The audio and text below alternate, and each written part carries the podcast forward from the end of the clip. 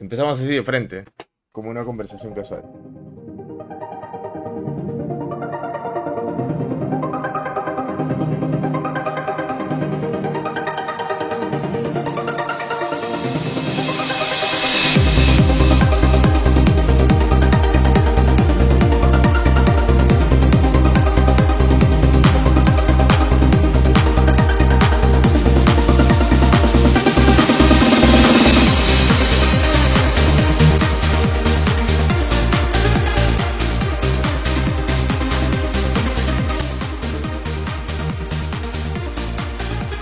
Mira, el formaldehído. ¿tú Ya, sabes, ya, ya. sabes, este. Justo Tú sabes de estamos ciencia, hablando, sí, sí. sí, ¿no? sí, ¿Sabes yo de de ciencia? ciencia. ¿Tú eres científico? ¿Estás escoleado? ¿Estás escoleado? Sí, sí, escoleado. Sí, amigo. Ya, ¿qué es el formaldehído? El formaldehído es un, es un compuesto químico. Ya no, la cosa es que el formaldehído, justo eh, que ya que estamos hablando de vapeo, ya como, como pre-show, es este. Es algo que se forma supuestamente. para- hay, hay gente en, el- en la cultura del, del vapeo que a, lo- Ujú. a los que les dicen los, los cazanubes, ¿ya? Así traducido medio chancado del inglés, de que es, es cloud chasers, ¿no? Hueá así Ya, ya. y que son los que siempre buscan como que más, más, más vapor. Quiero, quiero, quiero botar más vapor, quiero parecer chimenea, no quiero parecer tren, tren a vapor, esa ¿no? Quiero botar así un culo de humo, de, de nubes. Y esta gente lo que hace es que coge las, las resistencias que hay, que calientan el líquido al final y, y las van haciendo como que más recargadas, más recargadas con el, con el punto de que tengan cada vez menos omnios, ¿no? Entonces, mientras menos omnios tenga, más, más, más, este, más se va a calentar, o sea, más, más, más voltaje va a requerir, más, más watts va a usar, y esto va a dar como que una, va a hacer que se evapore más rápido el, el líquido. Y cuando se evapora más rápido el líquido, te entra más nicotina de golpe, más vapor de golpe y botas un culo de, de vapor, ¿no? Y más denso. Entonces, esto es lo que busca la gente que, que se obsesione, digamos, con las nubes. Ya. Y al hacer esto, al poner, a bajarle mucho el- los omnios a las resistencias, eh, se va a ir calentando demasiado líquido y se, se va a ir como que se va a ir desprendiendo del, del fierrito este de la resistencia. Como Ya. pequeños pedacitos. Que combinado Ya. con el calor, combinado con lo que tiene lo- el líquido del, del vape, el líquido de Ujú. vapear, se va a ir formando Ya. el formaldehído, ¿no? Se va a formar ese, ese compuesto que es cancerígeno. Entonces, en un, en un vapor, vape este, comercial que tiene, no sé, 2.0 ohmios de, en su resistencia, no te va a pasar eso. No te va a pasar Ah. eso. Solamente te va a pasar en esos que son, este, que tú puedes modificar y que tú te hagas tu propia resistencia que tenga menos de menos de 0.2 de, de- Ya, de ya, ya. Ya te entendí. Pero igual, a largo plazo quizás no tenemos evidencia, pero mediano, corto sí. O sea, básicamente lo que hace es irritar tus vías aéreas. ¿no? Se Ajá. acabó. Eh, bueno, sí. Cualquier cosa que entre a tus vías aéreas que no sea aire te las va a irritar, obviamente. ¿no? Claro. Eh, Eso sí, fijo. Y por eso hay un montón de. Hay, hay un montón de consecuencias médicas de, de vapear. Que tienen que ver con, con la garganta, con que tienes, siempre tienes como que una carraspera, que. flema, que pierdes este. Hay una condición que se llama la lengua del vapeador. Que es cuando vapeas tanto y se te irrita tanto la mucosa que ya le pierdes este. Tus papilas gustativas pierden sensibilidad. Gusto a las cosas. Ajá, y le pierde Ah, gusto a las cosas. Y por eso al, al final como que termina la gente diciendo, oye, yo me compro un culo de líquidos de, de vape y, y todos me saben a nada. No, no es que no, te- no es que sepan a nada, es que puta ya estás con esa weá. Lo bueno es que eso se revierte fácilmente si dejas de vapear un par de semanas. y- Claro, se porque se regeneran las papilas, las células receptoras de las papilas gustativas. Y bueno, hola, ¿qué tal? Bienvenidos. a- Esto sigue siendo podcast de game. Ya ¿De no, gaming? Mira, es este eh, es un podcast de opinión con, con gaming al final. Eh, ya- ya- hay que dejarlo ahí porque ya hay que resignarnos. ¿no? Es este hablamos cosas Hasta- random. La primera parte. Y la segunda parte sí hablamos full, full de videojuegos. Eh, sean todos bienvenidos a. ¿Cómo se llama esto? Se llama dos a Gaming. Nada, mentira. Eh, nada, con Alonso y Abraham. ¿Qué tal, amigo? ¿Cómo has estado? Bien, bien, bien. Descansando, este, entrenando, yendo al gimnasio, retomando mi estilo de vida saludable, ya recuperando el ritmo después de, de estos dos años de, de tortura, de encierro. Y ya pues estoy sintiéndome mejor ahí, preocupándome por, por mi salud más. ¿Tú ya, recibiste tu tercera dosis ya? Ya la recibí, ya está. Ya, ya, me, la, ya, me, la, ya me la dieron. Ya me la pusieron. Estas, este primer trimestre ha sido, no, trimestre, me estoy viendo ya era. Estas primeras semanas del año han sido para mí atroces. O sea, de la nada, de la nada, yo estaba tranquilo en mi laboratorio, todo era pasto de armonía. De vez en cuando como que llegaba un montón de muestras, pero nada que no se pudiera controlar. Bueno, literal, 5, no, creo que fue el, el 6, 6 de enero, de la nada me llegan dos veces la cantidad de muestras que hacemos en el laboratorio. Y nos comenzaron a fallar las máquinas. Y nos empezaron a fallar los proveedores de productos. Y todo se estaba yendo al hoyo. Y por un lado era eso. Después. Ucha, fue, fue, fue horrible, fue horrible, fue horrible. De la nada hubo un pico increíble de gente contagiándose, haciendo cola afuera. O sea, madre he, estado encerrado de 6 a 6 en el laboratorio tratando de hacer de todo un poquito. Ayudaba aquí, ayudaba acá y, tratando de avanzar mi trabajo y lucha. Pero esas han sido las consecuencias, ah, sobre todo de Año Nuevo y Navidad, como siempre. Sí. Y sabes que lo más chistoso que el, Estado nos pide que por favor nosotros seamos como que los apoyemos y de que les pasemos muestras así de, de la gente pituca, vamos a ponerle entre comillas, ya, porque no nos han dicho, páseme muestras de gente pituca, ya, pero, pero sí como que nos han dicho, oye, mira, tú que manejas esos distritos y esa gente pudiente va a tu, a tu laboratorio, ves, este, pásanos unas muestritas, pero pues, no. y ahí todos los positivos de pacientes que presuntamente han estado, este, contagiados o en contacto con pacientes extranjeros le hemos estado mandando. Pero es por las huevas, porque ya todo es Omicron. O sea, nada explica realmente por qué hemos estado tan tranquilos. Hemos estado expuestos a otras cosas previas a las celebridades del año pasado y los picos no han aumentado tanto como en esta ocasión. Sí, obviamente hubo un refuerzo del año, pero, o sea, con esto ya está más que claro que todo lo que vayamos a confrontar en la actualidad es Omicron y ahí quedó ya no existe variante delta, variante beta. O sea, esto que nos vayamos en rincones muy alejados del Perú, pero acá, al menos en, la Lima, en la Lema, todo ya es Omicron. Todo ya es Omicron. Y así, pasó también pues con la, con la delta, ¿no? Al final este también reemplazó a, todas las cepas anteriores. Eh, ya pues la gran mayoría de personas que han recibido su contagio ha sido por reuniones familiares o reuniones con amigos o reuniones en el trabajo. Esas son las tres cosas que más han abundado en mi base de datos. Puta, hermano, este. Yo he estado viendo el, eh, TikToks. Maldito TikTok, ya me atrapaste. Hace rato ya. Recién lo admito. Pero estaba Todo viendo por las calatas. Sí, sí. Todo por las calatas. y, calatos, y calatos. Hay que ser inclusivos. Y, calates. calates. Y puta, todo el mundo estaba poniendo este videos, historias, anécdotas así de, que se están contagiando, de que sus amigos se han contagiado, que está cayendo toda su familia. Todo el mundo alrededor está, mm. ha estado cayendo. Y yo me, he salvado de milagro, ¿no? Será que soy muy antisocial. Me, ha salvado. No, no voy a muchas reuniones.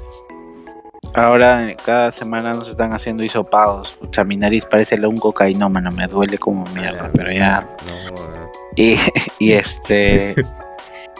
Sí, no, es que igual, o sea, tienes que cambiar, ¿no? Un día una narina derecha, después la narina izquierda, porque otra cosa no puedes hacer, pues, ¿no? Porque literal, empezamos, no solamente empezaron a venir un montón de casos al laboratorio, sino también un montón de gente de la nada, como que tenía COVID.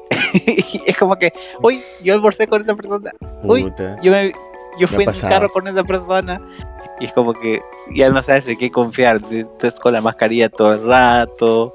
quieres mascar chicle pero lo dudas, entonces es como que no te quieres tocar nada pero te pica el ojo, no te quieres tocar la mano, o sea, ahora ya estamos más como que más, como que regresando a la misma tendencia de la primera ola, ¿me entiendes? Sabiendo que no va a haber algo fatal porque la gran mayoría felizmente ha recibido una tercera dosis, este, pero sí, pero igual, o sea, y, la gran, y lo particular de este virus, vale decir también, es que eh, además de generar un malestar general, ahora se está enfocando más en las vías respiratorias superiores, o sea, garganta. Eh, o sea, ya no te da neumonía tanto. No, ya no está llegando tanto, o sea, igual, sí, sí se pueden complicar las personas, están aumentando el número de hospitalizaciones, pero la gran mayoría que recibió una vacunación y que no tiene comorbilidades, es como que como ya una gripe, ¿me entiendes? Una gripe fuerte. Dolor de garganta, fiebre, malestar, un par de días y después ya regresas a la normalidad. Vale decir también que para que la gente sepa, quienes han llegado hasta acá y no nos han cambiado o le han puesto replay a otros episodios nosotros, que tienes que llevar un periodo de cuarentena de más o menos 7 a 10 días. ¿Ya? Antes sí, esas antes sean 15, o sea, podría ser cinco, ya, pero la gente es bien imprudente, pues, y no todos somos iguales, entonces por eso no se dice no, pero mira, yo por experiencia fresh. por experiencia subjetiva personal, yo te digo que el, que no deberían decir eso, ¿ah? deberían decirle 20 días. Al, a, la gente de acá. Sí, pero tú sabes que la gente tiene que chambear. Porque tú le dices 20 días a, alguien acá en, este país y el huevón se queda 10 en su jato. Tú le dices 15, el huevón se queda 5, 7. Entonces, si le vas bajando, se va a quedar menos. Pero le dices 10, ahora se va a quedar 3 días nomás en su jato. pero tienen por qué, pues, tienen por qué. No, no, no es porque me salga el orto decir esos días, ¿no? Eh, tiene, tiene un significado, pero ya depende de la gente. Pero igual yo creo que la gente que nos escucha es inteligente. No, que me lo está escuchando. Claro. Para, que, para entender todo lo que hablamos hay, que hay, que ser, como hay que ser como para ver Ricky Morty, ¿no? Necesitas un IQ 5000, dicen. No, mentira. No, mentira. Nada que ver. Pero a pesar de todas esas cosas que conozco como buen científico de salud, este me fue a tonear. la cagué, la cagué. Y me fui ayer al centro de Lima y a tonear con compañeros de chamba. y ¿para qué? Estuvo chévere. Estuvo chévere, estaba por la iglesia de las Nazarenas, ahí en, la recepción de matrimonio de un amigo y putaba acá. Hace matricidio. Se matricidia tu, tu pata. Mis condolencias, hermano. No, estaba, eh, o sea, en ese momento estaba feliz, ¿no? ya tú sabes, weón, hay decisiones en la vida. Así es, hay, hay cosas inevitables. Sí, pero nada, pues como todo tono de centro de Lima, pues full, full salsa, full reggaetón. La gente eran las, las 12 y pasaba patrullero y ahí no había toque queda. Eh, estaba la señora, estaba la señora con su carrito vendiendo cosas. Le invitaba a su chela a la policía nomás. ¿Qué toque de queda, hermano? Ven, toma con nosotros. Y ya está. ¿No? La hermandad ahí. No vaya a ser nomás como ese huevón del. ¿Has visto el, el video del, del pituco que se pelea con el serenazgo? Ay, que su papá le saca la mierda. Sí, sí, que su papá le dice, cállate, imbécil, y le tira un manotazo, puta madre. O, causa, yo estoy, yo estoy un toque contrariado con esa huevada. A, mí, a, mí, me, a, mí me impresionó bastante que, que su viejo le haya venido y el puta le haya zampado así tremendo golpe. o sea, yo no estoy a favor de la violencia intrafamiliar. Pero tengo que admitir que, que, sí, que sí, que una parte de mí decía, no, puta, ¿cómo le va a pegar a su hijo, no? La violencia es mala y otra parte mía decía, sí, está bien, porque está, está actuando como un baboso. O sea, yo, estoy conflictuado. Mira, sí, por eso yo te digo, o sea, yo también tengo una opinión un poco similar. Yo sé que es un idiota, o sea, yo lo entiendo, o sea, yo detesto a gente así. Más, prefiero ni siquiera estar en la misma cuadra que esa gente, ni siquiera vivir en la misma residencia o en la misma en el mismo barrio. si se cruzan por la calle tú, tú te vas para el frente. Si yo tengo que trabajar con un cholo así, te lo juro que ni siquiera le hablo. O sea, a las justas pásame la sal, hola, buen día y se acabó. Cosas, cuestiones modales. Pero ese tipo de gente con esa calidad, con, e, con, esa poca empatía, con ese poco tacto, ¿me entiendes? Con, con esa soberbia, me llegan al pincho. Y siempre ha sido así. Entonces, entiendo, entiendo perfectamente eh, el rechazo que genera esa guada. Pero de ahí me pongo a pensar, ¿y por qué ese ha actuado así? Puta, ahí lo tienes, pues. Sí, pues. Un papá su viejo. que tiene un papá que tiene un rango de autoridad y se cree la gran cagada y que cuando llega no sabe cómo imponer de manera inteligente el cagadón que ya hizo al haber tenido a un hijo y ser tan irresponsable de no haberlo educado adecuadamente y lo único que le toca es ser prepotente. Entonces, se actúa así con su propio hijo, ¿me entiendes? Cómo actuar con, la gente, ¿no? Que, y cómo actuar con la gente que ni siquiera es su familia. Y peor aún, cómo habrá actuado con él en el pasado para que esa persona que llama a ser su o sea, que es su hijo, tenga ese carácter y esa forma de ser. Tampoco te voy a decir que mucha, los papás te moldean y tú tienes el reflejo de ellos, ¿me entiendes? O sea, uno es tiene que ser lo maduramente suficiente como para saber qué cosas acepta y qué cosas no acepta de la crianza que ha tenido. Sus traumas, sus desarrollos emocionales y todo lo demás, ¿verdad? O sea, todos somos producto de eso, de los traumas. Pero vamos, o sea, eso ya me da un indicio no lo justifico, pero ya me da un indicio porque el huevón es así, básicamente. ¿Me entiendes? O sea, yo el viejo y, le pegó y yo dije, ah, bueno, pues ahora tiene sentido. Ahora tiene sentido todo, ¿no? Claro. Y hay gente, hay gente, en los comentarios había gente que ponía, oh, este, que estaba bien y luego venía otro y le decía, puta, ¿tú crees que si el huevón lo hubiese criado así, con esa mano dura, le hubiese salido así su hijo?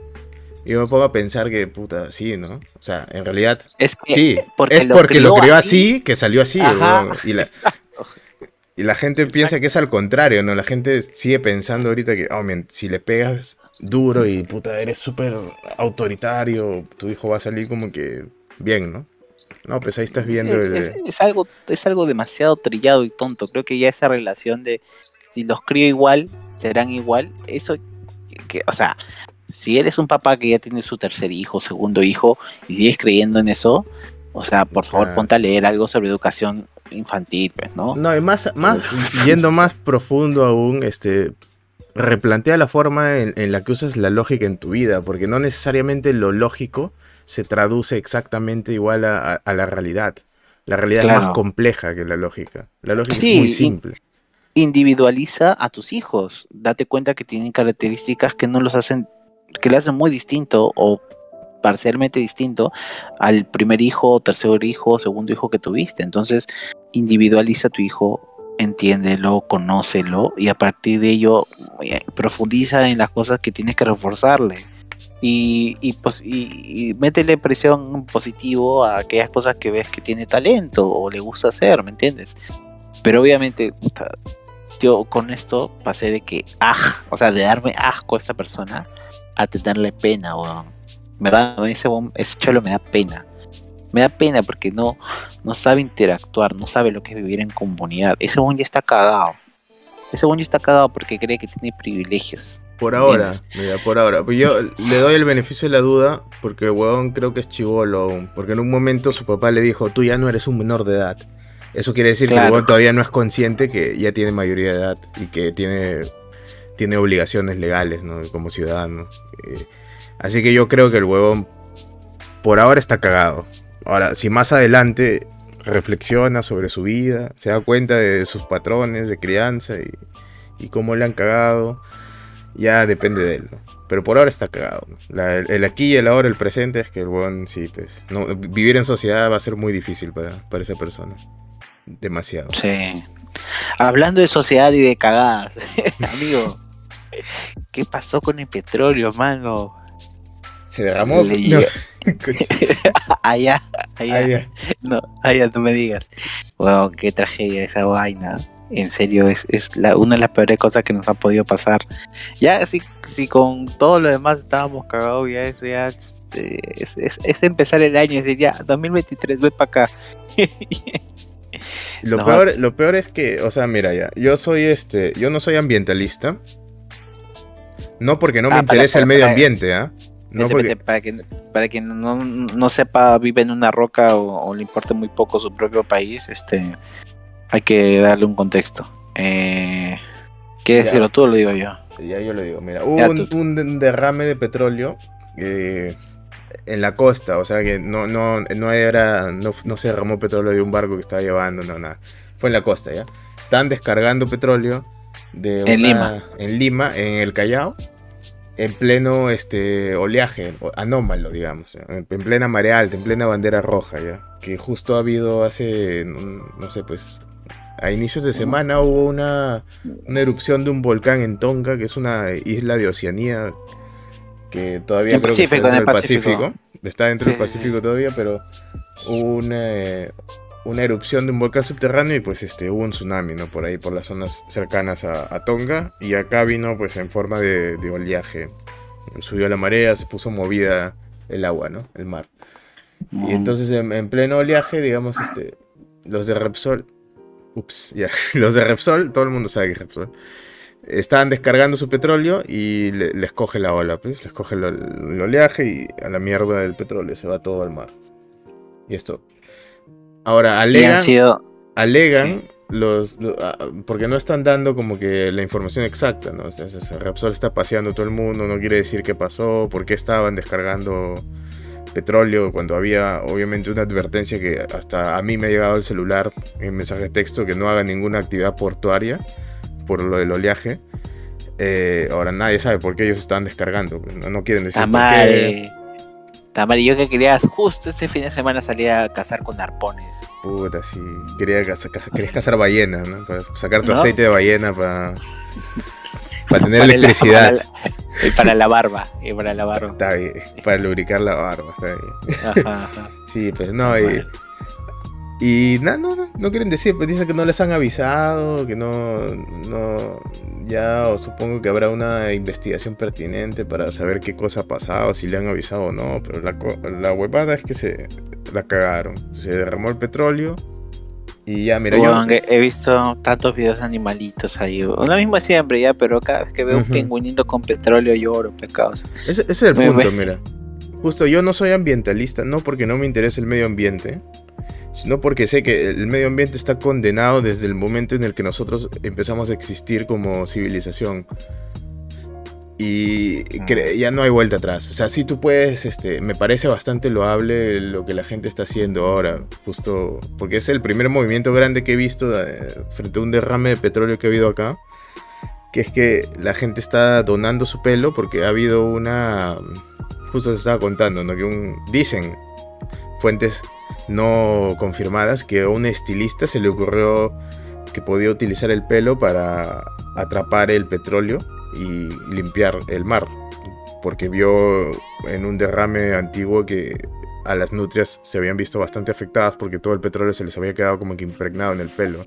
Entonces a raíz de esto hay, han creado como una esponja que se pone en el mar, en la, en la zona de la costa, en la línea de la costera, en la playa, y se pone una línea de estas esponjas y cuando viene la marea, como que el agua pasa por ahí y, y, eh, y regresa y en ese movimiento como que se va filtrando, ¿no? Como que es como un filtro, como un colador, como un tamizaje, una hueá así. Y Claro. supuestamente esto va, ayuda a limpiar las, eh, los restos de petróleo que hay en el agua, ¿no? No sé qué también funcionará, pero al, al menos están haciendo algo y me parece bastante loable, pero yo... yo, o sea, to- todos sabemos en el fondo y lo ignoramos que este tipo de derrames pasan todo el tiempo y no necesariamente son informados. O sea, no siempre te vas a enterar de qué ha pasado. Este ha pasado bastante cerca, entonces por eso nos interesa, por eso nos indignamos. Pero la verdad es que esto pasa todo el tiempo y así va a seguir pasando mientras el ser humano utilice combustible fósil, que es necesario.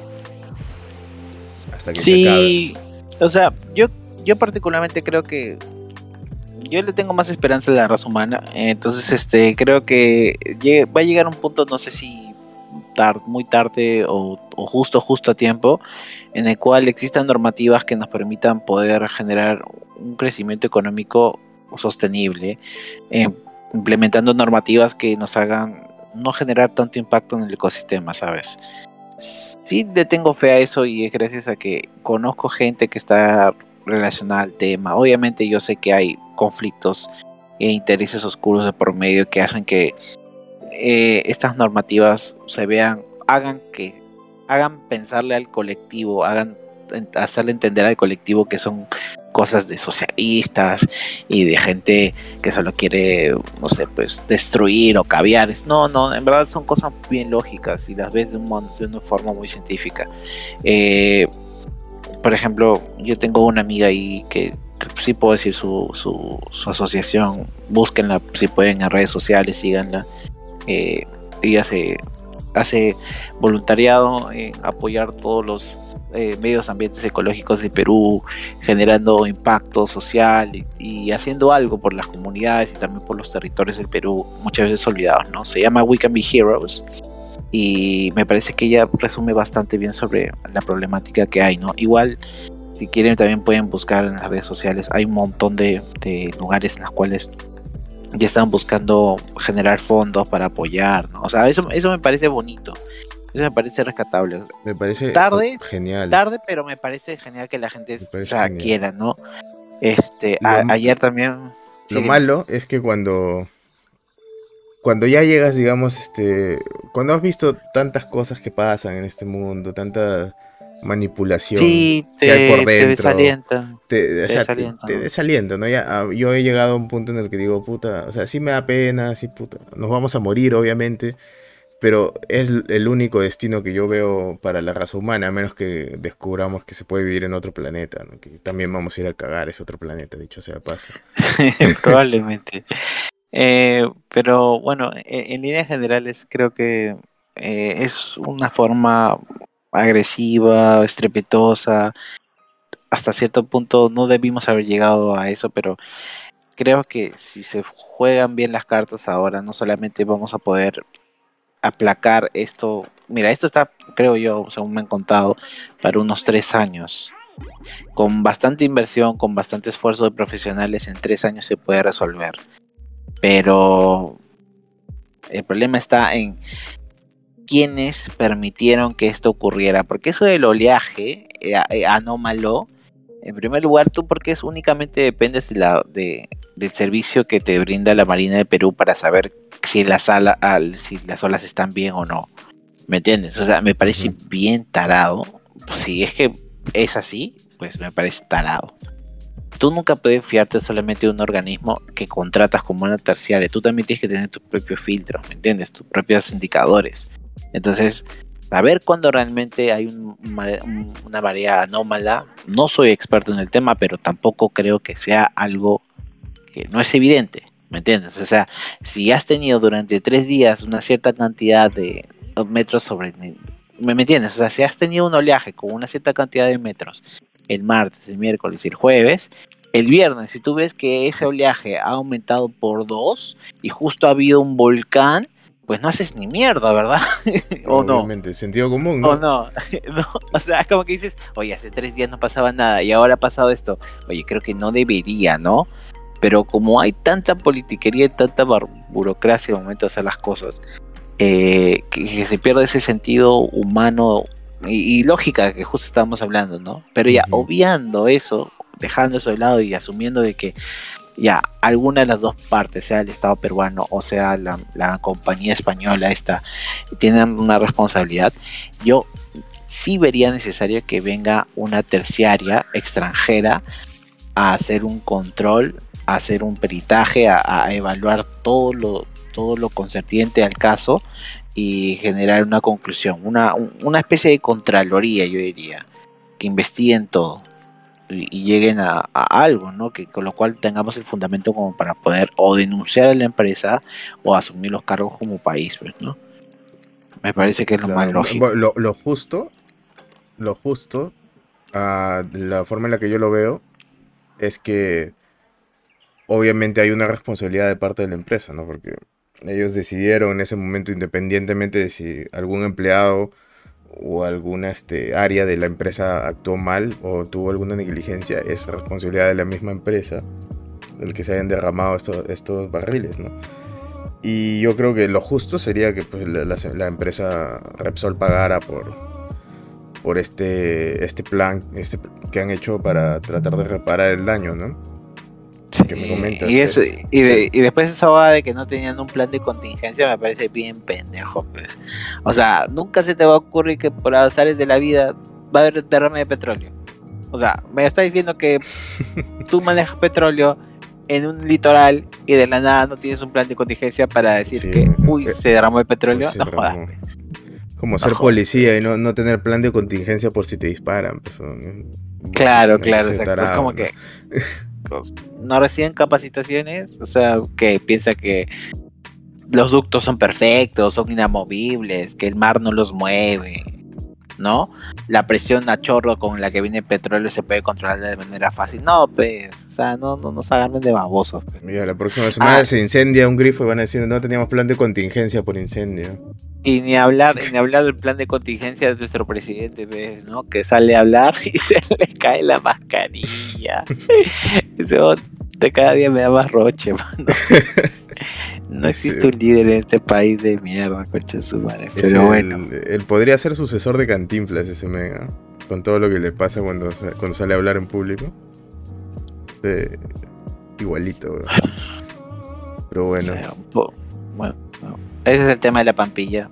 Eh, nada, Repsol este cargo. Hashtag Repsol este cargo, mierda. Repsol este cargo. Y bueno, y este, ya un aviso de salud pública es que se ha derramado petróleo en el mar.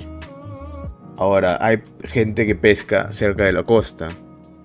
Y este pescado que pescan por ahí, pues te lo, se lo venden obviamente a los mercados y eventualmente puede terminar en tu plato, ¿no? Así que mi recomendación es tengan mucho cuidado en dónde están comiendo este alimentos marítimos, ya sea pescado. Ah, sí, solo consuman pescados de mar adentro. Claro, solo de mar adentro. De mar adentro, ajá, no, no, no de litoral, no cercanos, al menos por un buen rato. Sí. Pues no, y eso va a generar consecuencias totales a, la canasta básica de las personas. Está hueva, con múltiples variables. Ya es, una bola de nieve esta vaina. Es, así, el mundo es así. Por eso no está bien simplificar los factores que influyen en, un resultado. ¿no? Para, es una, un consejo ¿no? para la gente. Como el señor este que le pegó a su hijo, que dijo, si lo trato así va a salir derecho.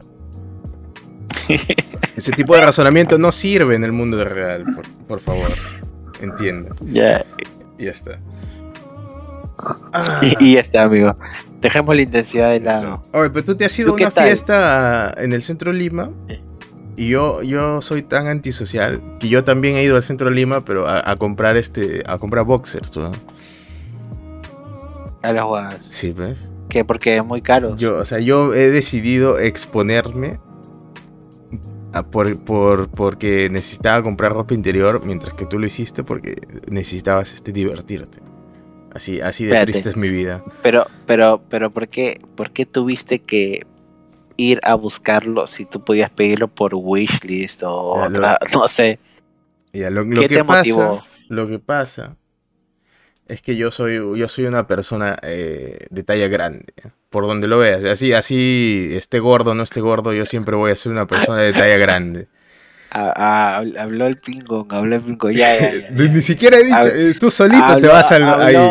Tú solito te vas ahí. Ya, ya, habló el potón, habló el potón. Entonces, ya, pero, es que es así, pero yo soy grueso. Y eso a veces es favorable y a veces no tanto. Porque cuando compras ropa interior, por ejemplo, tú, tú te puedes ir a Replay y comprarte pues este tus tus este tus calzoncillos Calvin Klein. Además que Calvin Klein. Calvin Klein. Ya. Y yo no, porque oh. mi, mi, peor enemigo eh, cuando se trata de ropa interior, primera es la pretina y segundo es la licra.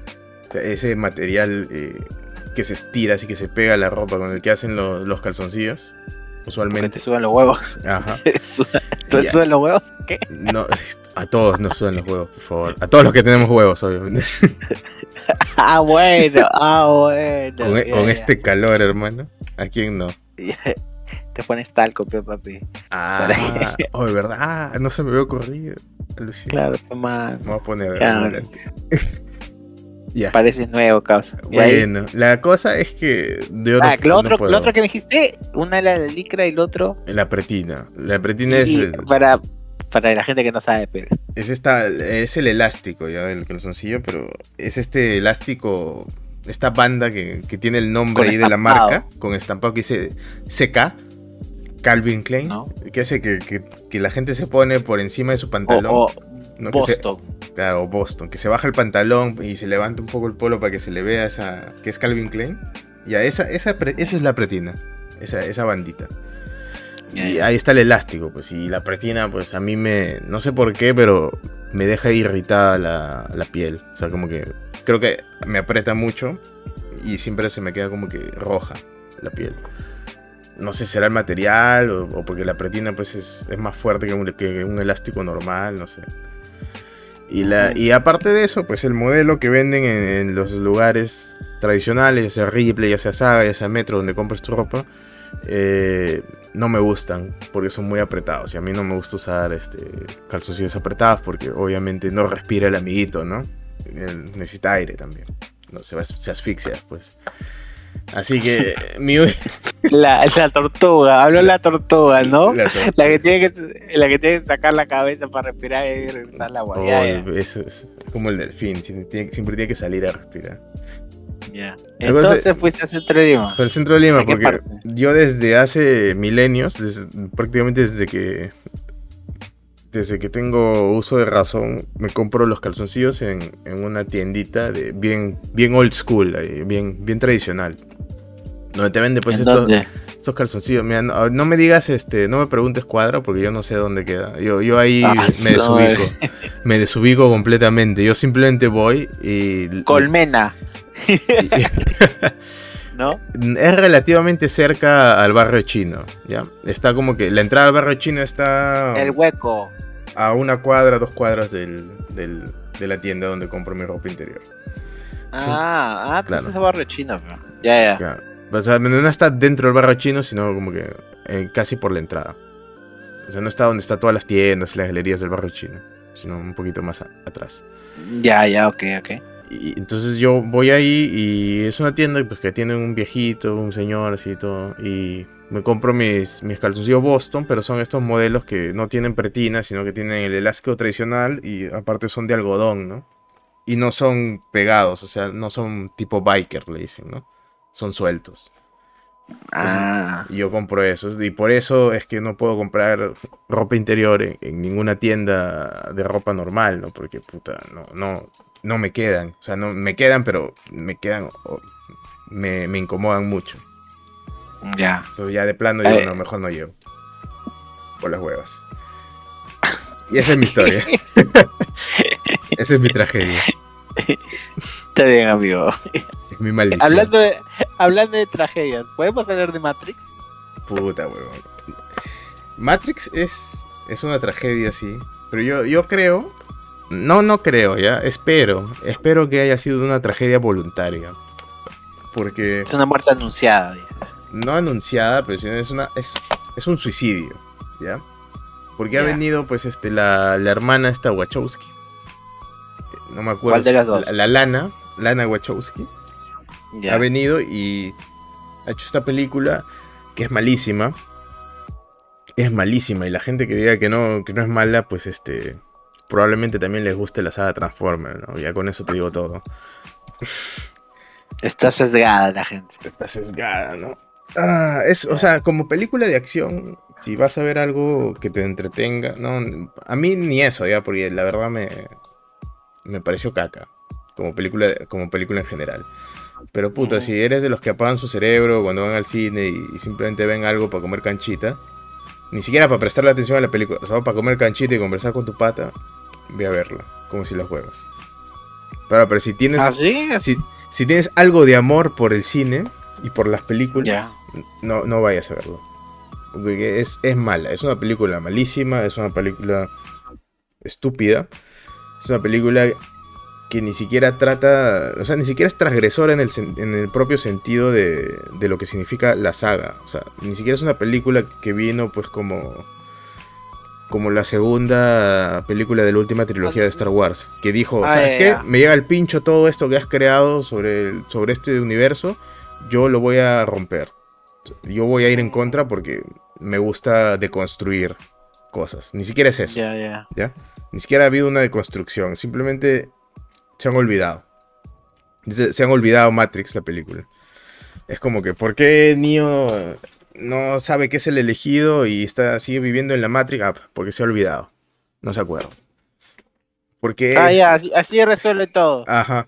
De la nada todos todo. son unos desmemoriados. Sí, se ha olvidado. Y piensa que, que estos recuerdos que le vienen así como flashbacks, como estrés postraumático, son alucinaciones y tiene que ir al, al psiquiatra para que le dé sus pastillitas azules y lo mantenga en la Matrix ahí tranquilito, ¿no?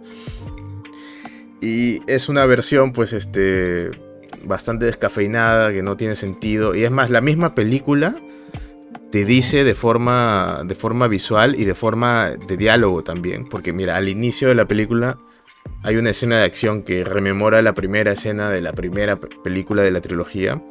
En la, la clásica en la que Trinity pues, se- le da la patada esa en, en slow motion, en cámara lenta. Que, que es icónica, ¿no? Y hace esta película, hace, re- rememora esta escena y por ahí puedes ver varios letreros, ¿no? Y hay un letrero que dice, para los que les gusta consumir mierda. Así, así, clava- clavado, ¿ya? Tú, es un plano Ah, que va bajando y tú estás leyendo, en inglés obviamente, para aquellos a los que les gusta consumir mierda. Y es A un, la es un- huevada. es un letrero de neón, así que está dentro de la, de la película, pero Y obviamente... sus ricos, y sus ricos tres segundos en pantalla. No es como que algo que pasa y tienes que poner pausa, no. No, no, no. o sea, no. la transición Ahí la pasa. puedes ver. Tú lo puedes leer si- claramente. Ajá. Ah, Y pasa ahí, ¿no? Obviamente no es la parte central del, del plano, de la toma, pero se ve. Y ese, Claro. Tú, tú lo ves ahí nomás y ya lo lees. Y creo que eso resume básicamente la película, ¿no? Para los que les gusta comer mierda. Y luego, en el diálogo, la película trata eh, en base que Neo ahora es un desarrollador de videojuegos y supuestamente la trilogía de Matrix que nosotros conocemos es una saga de videojuegos que ha hecho este el Neo, que se llama Thomas Anderson en este mundo. Y pues es una persona que supuestamente tiene problemas mentales porque piensa que lo que ha pasado en su juego ha sido real en algún punto y, y ahora está medicado y va a terapia o sea, para es controlar eso. esquizofrénico. Sí. Y así, a eso te plantea la película al inicio y luego obviamente tú sabes que no es cierto, pero la película se empeña en pensar que nunca has visto una película de Matrix antes o que nunca has escuchado una película de Matrix antes, entonces se hacen los locos y es como que, ah, no, no, no, esto es real todavía. Entonces vamos, a hacer como de cuenta que esto de verdad existe. Y pues lo dice en el diálogo también porque hay una, hay una discusión, o sea, entre Neo, entre Thomas Anderson y su productor, en el que están hablando de hacer una secuela de, de Matrix. O sea, es... No quiero decir que es meta, porque sí es meta, pero es meta como que mal aplicado. ¿no? Es, es como literal un mensaje directo que te da a ti como que... Es una justificación de por qué la película es mala. Y te dicen, este... eh, eh, la empresa como que Warner nos está obligando a hacer una secuela porque quieren dinero. Ah, la we- ¿en serio dice Sí, eso? pero, dice pero eso. obviamente hablando del videojuego, Ajá. Hablando del videojuego. ¿No? Y Oye, esta empresa sí, de mier- que nos hace hacer un videojuego. Ah, su madre. Ay, ay, ay, ah, su. Qué fuerte, ¿eh? y, y- Fuerte, y ahí. Neo le dice, pero la historia ya terminó, ya no hay nada más que contar. O sea, yo no quiero Claro. hacer una nueva película. Ya no hay más. Y el productor le dice, bueno, pues este, ellos la van a hacer contigo o sin ti. Pues, Tú decides. Ah, la chiquita. Ajá. Y pues Claro. eh, él decide últimamente hacer que la hagan con él, porque me imagino que habrá sido Es también bebé. el sentimiento de, de Lana Wachowski, ¿no? Puta, si, si- Claro, van a cagar mi. bebé. Claro, si van a cagar algo que yo he creado, mejor la cago yo, ¿no? Y la cago Claro. bien. La cago tanto, la cago tanto, que ya no van a querer hacer secuelas. Me imagino que ese habrá sido su razonamiento. Quiero creer. Quiero creer. Quiero creer. Porque la película Eh. es literal es mala. Eso es, eso es toda la trama, ¿ya? Eh, luego hay personajes que no importan para nada. que están ahí por nostalgia, como la... ¿Te acuerdas que había un personaje que era interpretado por la esposa de Will Smith? Que era una capitana de una nave. Sí, sí, sí, sí. Ya ella regresa, pues ahora, como, pero ya está vieja y ahora es la, líder de, la resistencia en Sion. Y hay una trama, hay una subtrama que ni siquiera se aprovecha, que me pareció bastante interesante sobre cómo se había creado inteligencia artificial a partir del, sacrificio que hizo Neo. Y muchas de las máquinas como que se pasaron al lado de los humanos y los ayudaron a prosperar. Que literal eso era, esa pequeña partecita era más interesante que el resto de la película. Pero nunca, nunca se enfocaron en, cómo surgieron, en, qué hacen ahora, en cómo sienten, cómo piensan, nada, no están así. Simplemente lo tocan por la superficie. Y bueno, al final la trama no tiene, no, o sea, no tiene razón de ser porque sacan a Neo y luego Neo quiere regresar para sacar a Trinity, pero nadie le dice por qué lo sacaron porque al final ya no había guerra entre humanos y, máquinas. O sea, estaban tranquilos. O sea, las máquinas hacían sus huevadas ahí con gente que estaba durmiendo, los humanos hacían sus vainas con las inteligencias artificiales que se fueron y estaban incluso volviendo a, reconstruir las cosechas, ¿no? Como que estaban sacando fruta otra vez. Entonces todo estaba tranquilo, relativamente tranquilo, ¿no? Como eh, al menos en, para un escenario post-apocalíptico. Pero de la nada, pues eh, hubo una huevona que quiso sacar a Neo. ¿Por qué? Nadie sabe. No, nadie sabe, literal. No, no lo dicen. nunca te dicen para qué lo sacan de la Matrix. Y, y luego el web. Porque no pasaba nada, literal. No pasaba nada. No había ningún conflicto. No iban a matar a los humanos. Nada. Lo sacaron porque sí. Y el weón cuando lo sacaron dijo quiero sacar a Trinity. Entonces se metieron otra vez a la Matrix a sacar a Trinity y ahí hubo todo el rollo con que el psiquiatra era el nuevo arquitecto de la Matrix y que usaba a Trinity y a Neo porque su historia de amor y su tragedia era lo que lo que daba mucho más energía que cualquier ser humano que estuviera ahí como conectado como batería, ¿no? Entonces por eso ah, por eso los resucitó y los reconstruyó para que estén en un mundo simulado en el que ellos dos se aman en secreto, pero no pueden estar juntos. Por eso le dio una familia Trinity con hijos y su puta madre para que no puedan como que juntarse, ¿no? Y ese, ese, era el gran plan malévolo del, arquitecto. Entonces... Muajaja, oye, qué bien que no la vi, causa. Sí, bueno. Al final todo se resuelve por el poder del amor. Este, Trinity eh, eh, también era una elegida, vuela. ¿No? Y, ah, que, todos, y el amor correspondido siempre busca una forma de cómo reencontrarse. así sí. así, o sea, eso no lo hizo nunca una película llamada este, Eterno Resplandor de una mente sin recuerdo, ¿no? Eso, ¿quién conoce esa película? No? Una, de la mejor, una de las mejores películas de Jim Carrey, ¿no? ¿Quién conoce esa película? The Truman Show también era bueno. Sí. Bueno, pero ya, e-, es esa película. Una cagada. Yo espero que la hayan hecho mal a propósito para. Porque la buena ya no quiere que saquen secuelas, ¿no? pero lo que no quisieron hacer mal a propósito, pero lo terminó siendo fue Hawkeye, amigo. Puta madre, Tampoco has visto Hawkeye, ¿no? Bendecido. No, tampoco. ¿Por qué? ¿Por qué es tan mala? Sé que es mala. ¿Tú te acuerdas de, de Kingpin, verdad? Sí, claro. ¿Tú te acuerdas de la serie de, Daredevil? El que hizo el cameo, pues el Charlie Cox, el actor que hace de Daredevil en, en, no, Way Home. Sí. Ya. Esa serie es una obra de arte, es una obra de arte a nivel este. O sea, la primera temporada. Sí, la primera temporada. A nivel de guion, a nivel de, de cinematografía. Hay una escena en el. En un. Bueno, no sé si habrá sido grabada en una sola toma pero da la impresión de que es una sola toma. O sea, han usado obviamente trucos de por ahí de edición, de, ángulos de cámara, ¿no? Para hacerla parecer así. Pero esa toma es hermosa, literal. O sea, el huevón está peleando con, con un culo de mafiosos rusos para salvar a una, a una niña en la que han secuestrado. Y es la toma del pasillo. O sea, de todo el pasillo. Y al final del pasillo está la puerta detrás de la que está la niña secuestrada. Y, viene el, Daredevil con su pañuelo ahí en la cabeza porque todavía no tenía el traje.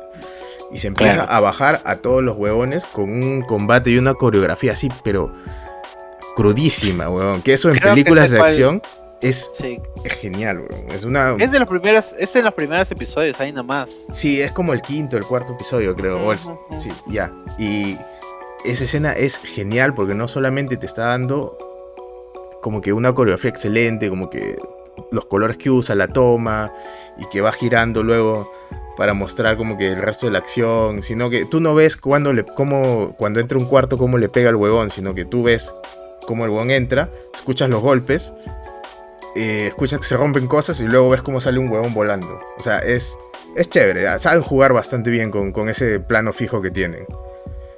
Y al final, pues obviamente está el premio, ¿no? Está el, el, el por qué este huevón está peleando con, con todos estos. Y me parece que ese plano nada más y esa escena te cuenta una historia bastante chévere, bastante paja, ¿no? O sea, tiene, todo tiene significado, no es algo vacío que se hace porque sí. Ya, esa serie es genial. Hawkeye es una basura. Hawkeye es, es una basura. Eh, Ya, pero que te. pero ya, entendí todo el preámbulo. Sí. Ya, pero. ¿qué tiene que Hawkeye es una basura comparado con esa serie y es más basura aún porque han traído a un personaje de esa serie que es Kingpin, que fue Ajá. magistral, cómo construyeron su arco de personaje, su, su- su origen, el conflicto que tenía, con- entre que quería ser bueno pero su nat- naturaleza lo llevaba a hacer cosas horribles.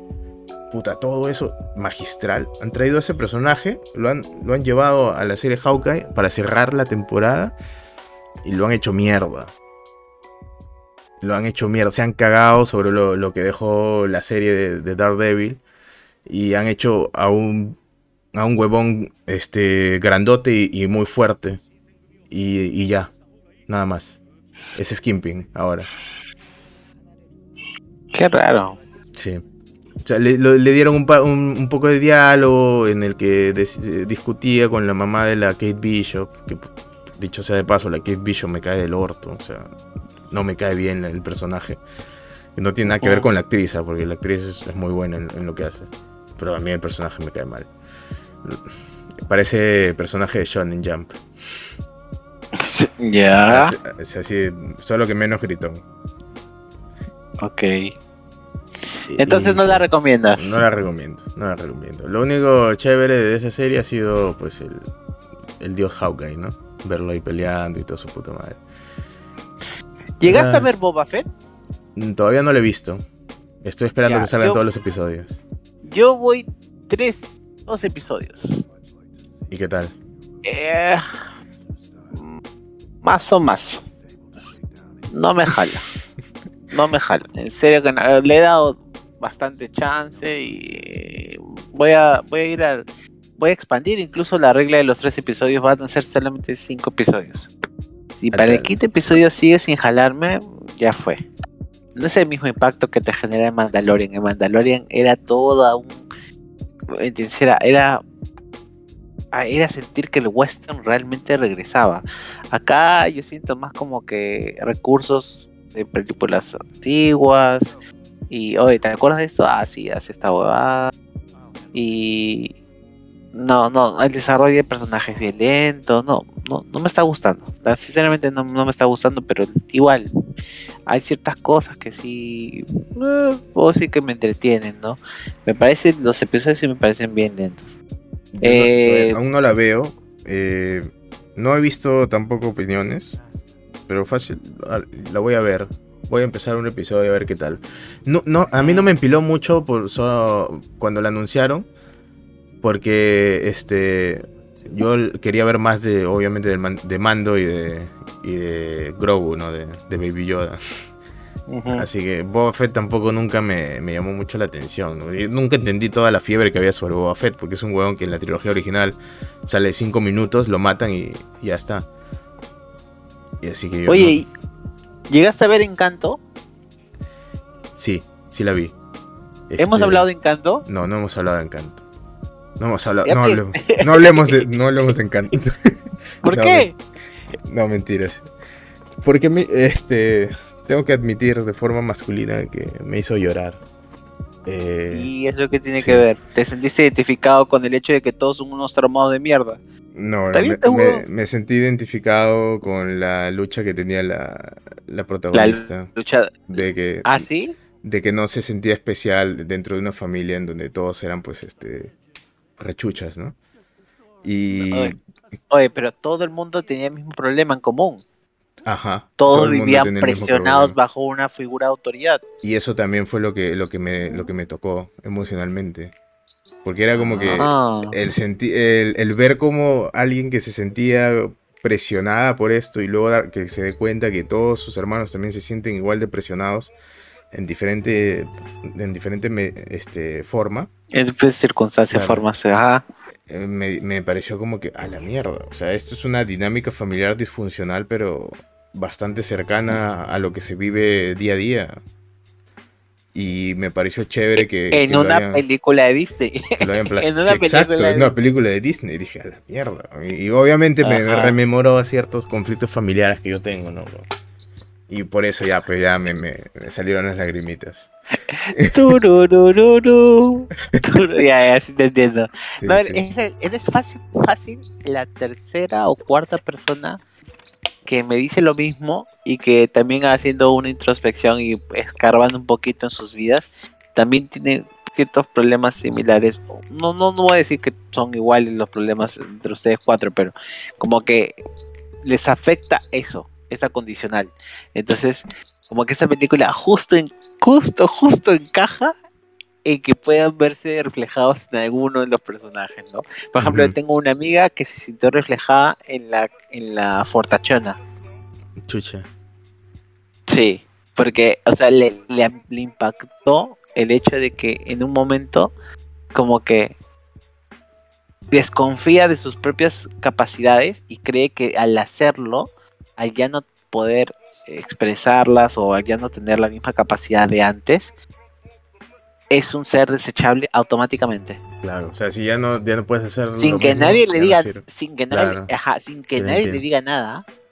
Y, y, y es- esa va es como que a, a su- y también eh, otra amiga también le impactó que eh, sí, se, se vio muy reflejada con la chica perfecta. Mm, Porque a ella también la presionaron demasiado en su adolescencia para llegar a una cumbre en algo, cuando ella quería hacer todo lo contrario. O sea, ella no quería ser, ser modelo, ella, ella quería simplemente dedicarse a otra cosa, a escribir. Y como que la presionaban, presionaban, Claro, presionaban. Y tenía... Entonces ella siempre tenía que hacer algo que no quería hacer. Y cuando quiso hacer algo por motivación propia, la reprimieron. Y eso generó un resentimiento en ella. Entonces se vio reflejada en esa huevona, ¿me entiendes? Y cuando, y, y cuando hizo las cosas como quiso y le fue bien, sintió como que un doble de satisfacción, pero también sintió un vacío. Me- eso es lo que me cuenta. Y es como que, como que, ah, chucha, entonces, esta película es como que coche su madre. Ah, y ahora tú me dices que te, te reflejas en el personaje principal, pero Sí. el personaje principal, si te pones a pensar, es el más bonito porque teniendo las desventajas que tenía, lo que buscaba era integrar. Y finalmente te das cuenta que ella era el cambio. O sea, ella representa el cambio. Ella, ella representa la modulación de las cosas. Es que Entonces- ella es el, el- o sea, en, en términos, yo me identifiqué con ella y me identifiqué con, con Bruno, con el loquito, con el, el, Ya, el exiliado, el Ya. exiliado. por, por, por, por dos motivos.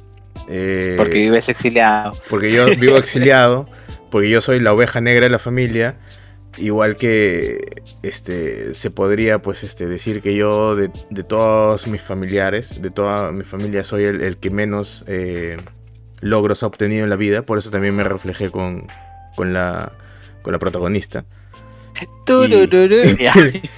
y Perdón. con Bruno porque a pesar de que digamos este estoy exiliado y, y la gente mi familia, mi familia me considera pues el rayito la oveja negra el loquito el que tiene problemas mentales eh, siempre he tratado de, ¿Tanto de- así? siempre he ¿Tanto tratado así? o sea sí yo me imagino que sí siempre he tratado de que de, de hacer lo mejor que he podido no por, por ellos De que no te afecte. De que no te afecte. no, no que no me afecte, porque sí me afecta independientemente, pero siempre he tratado de hacer algo bueno por ellos.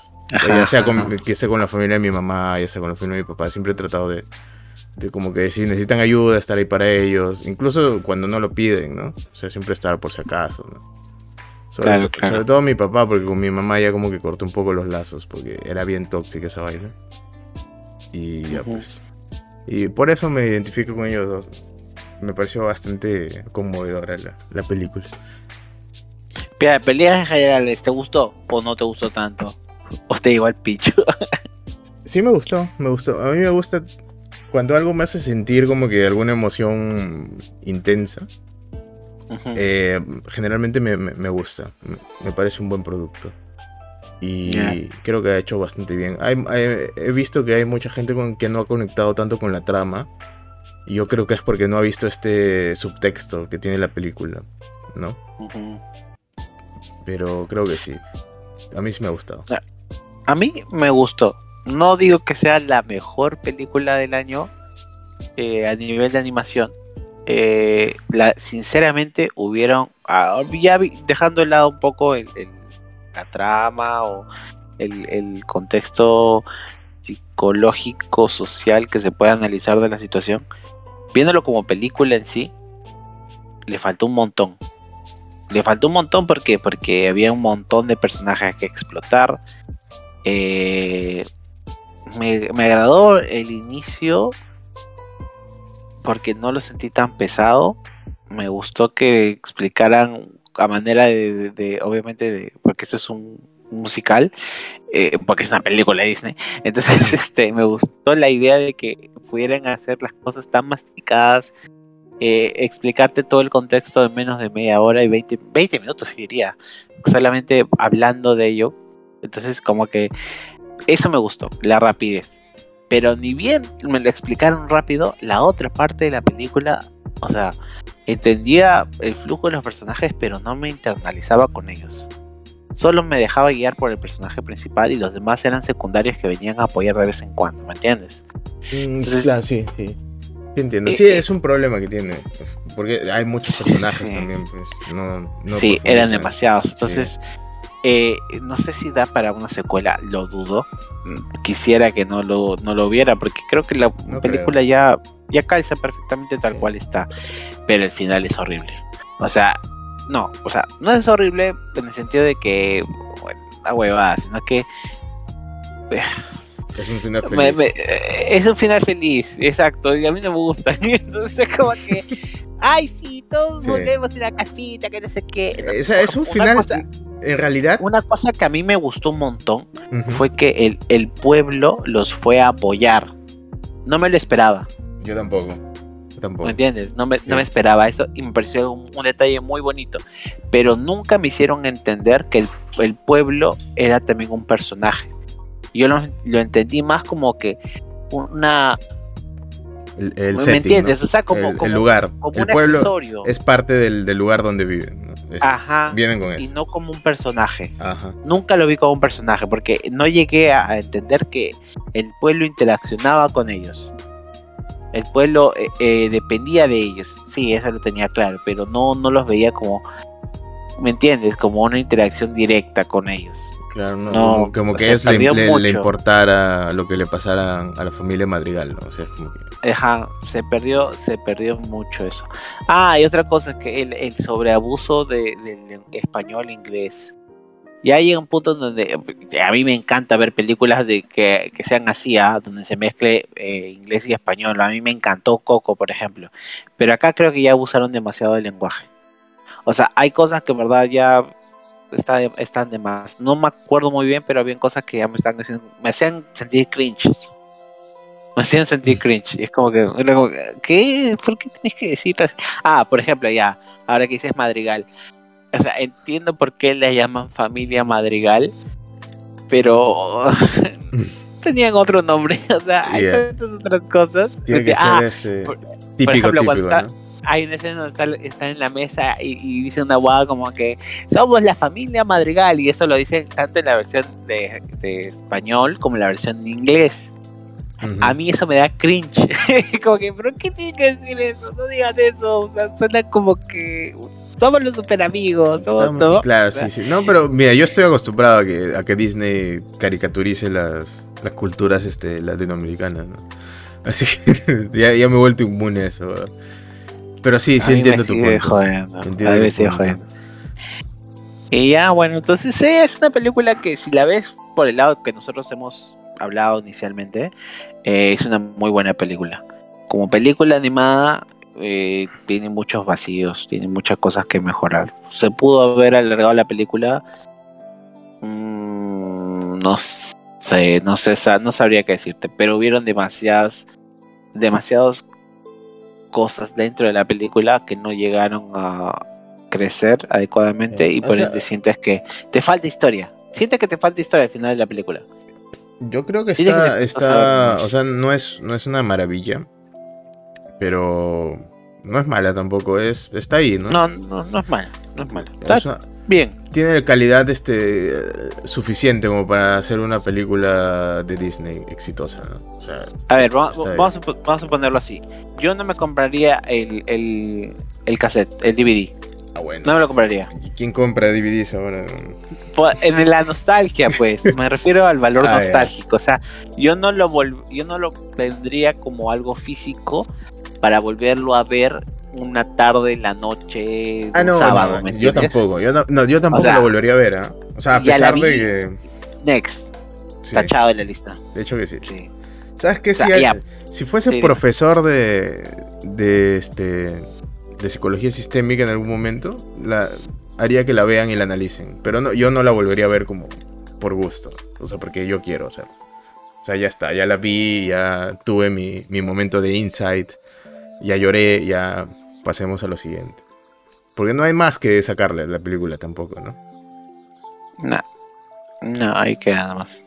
Y el final que me dices que es un final feliz, bueno, yo justo cuando veía el final estaba pensando, ah, sí que chévere, todo muy feliz, pero es difícil que una persona tan mayor como la abuela, con pensamientos y estándares inflexibles tan arraigados, cambie así solamente porque, porque se cayó la casa, ¿no? Y porque vio que la gente estaba sufriendo.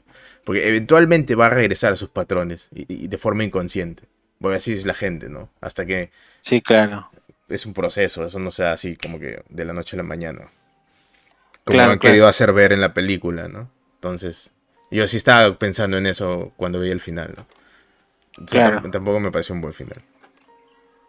Sí, tiene muchos vacíos, como te comento. Pero ya, o sea, normal. Sí, sí, sí termina siendo algo, un producto accesible para el chiquito sobre todo. Pero el final de Coco me pareció más bacán, por ejemplo. El final de Coco. yo no conecté tanto con Coco. Yo, es que yo tengo problemas para. Para, digamos, este, hacer una crítica de una película animada. Porque. ¿Ah, sí? Sí, porque a mí las únicas películas animadas que, realmente me han gustado lo suficiente como para profundizar en su análisis han sido las de las de Tim Burton, que ya no hace películas animadas, ¿no? Así que por las huevas. Y el Spider-Verse. Y el, Spider-Verse. Bueno, Into the Spider-Verse chévere como película general, ¿no? Como animación, o sea, sí, veo la calidad, sí veo como que el estilo que han usado. Pero yo no soy muy versado en eso. Yo conozco más de, cine este, live action. Ah, sí, pues. O sea, yo cuando veo una película animada simplemente me siento y recibo la experiencia que me quiere dar la película. Y ya en base a eso decido si me ha gustado la experiencia o no. Está bien, está bien, se respeta. Y bueno, hasta acá nuestra hora de cosas random. Ahora eh, empezamos con lo fuerte. Ya sabe la gente que, no entiende, que no le gusta. Ya se pueden ir. Ya se pueden ir. ya, se ya pueden ponerle. Vayan a, vayan a recoger este petróleo, por favor. Hay gente que está recogiendo petróleo también. O donen. O, donen pelo. Colóquese su tercera dosis. Eh, y poquito más. Ah, que en, oye, oye, nuestras redes, pues. Ah, ah, si quieren, si quieren, si quieren nomás, ¿eh? si no, no pasa nada. Es gratis por si acaso. Si quieren nos pueden seguir acá en, Spotify. Le dan al corazoncito que está ahí al lado del nombre. Si no, pueden encontrarnos en Facebook como 2A Gaming 2017 en Instagram. Es 2A-gaming, por favor. Por favor. 2A dos con nombre, dos con nombre, no dos con, con escrito, no, dos con el número y después con dos y la A la letra. ¿Ya? Y gaming, G-A-M-I-N-G, por favor. Ya está. Vaya, sabía letrar. Imagínate. Y mi familia decía, no, mentira. No, no, no, Tommy, no. No.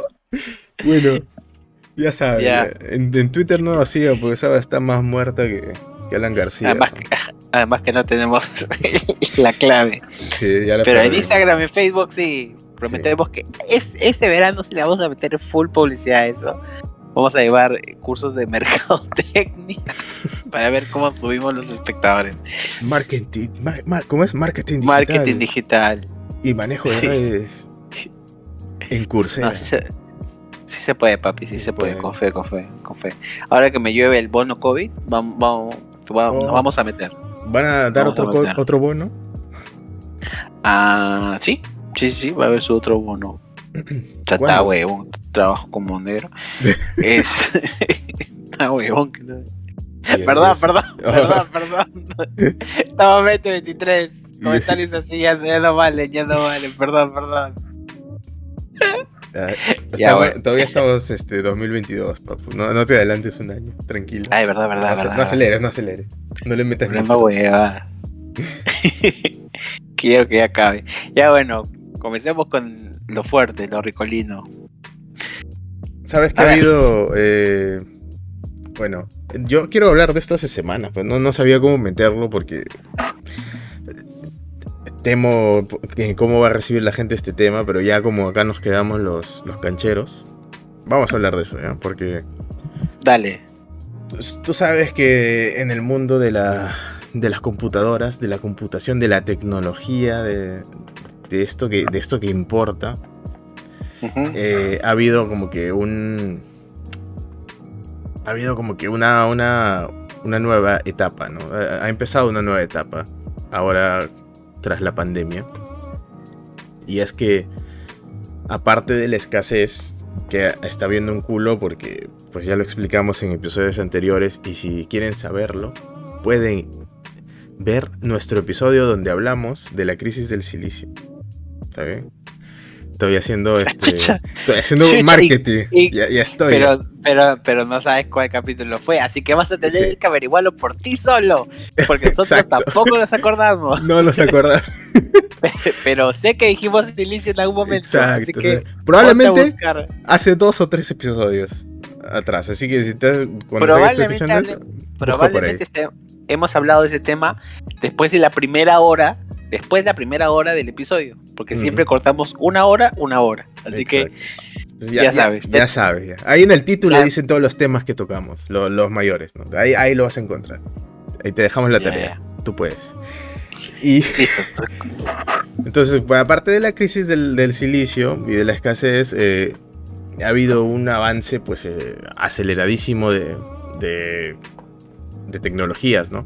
Como ya como digamos los entendidos en el mundo de la PC saben, pues este, hay dos cosas que han evolucionado eh, de forma muy rápida. Uno ha sido el, PCI Express, que es, digamos es la interfaz, lo, que comunica la, los datos de tu tarjeta gráfica y de cualquier otro componente que le puedas poner ahí. Hay variedad. Ahorita, ahora último hay este, incluso discos duros de estado sólido eh, o sea, digitales, ya no son de esos de que leí, que tenían cabezal de verdad y tenían que leer un disco de verdad, no ya.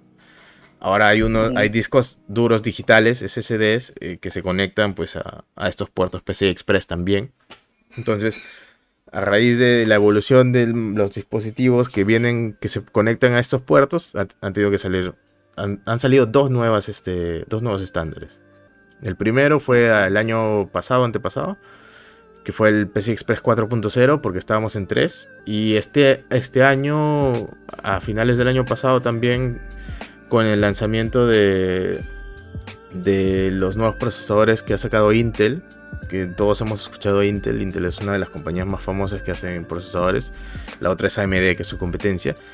A raíz de los últimos procesadores que ha sacado Intel, la nueva generación, la doceava, ha, ha salido también pues dos cosas. El PCI Express la interfaz 5.0 y los carriles de memoria que han evolucionado del DDR4 al DDR5, ¿no?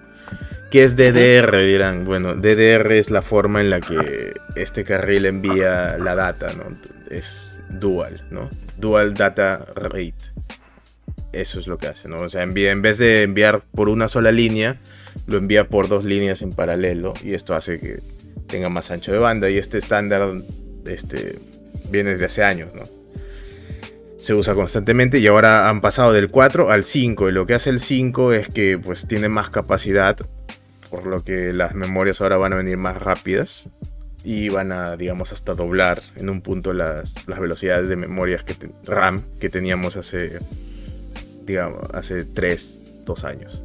En pocas palabras, disminuye cuello de botella. Disminuye cuello de botella, eh, pero, y este es un problema ya muy técnico que a mí me preocupa porque, puta, yo soy un obsesivo de mierda con estas cosas, que es el problema es las latencias. Que la latencia es lo que se demora, digamos, el la RAM en soltar la información eh, de, una, de una celda de memoria que tiene y, liberarla. Ya, es que es lo que hace una RAM.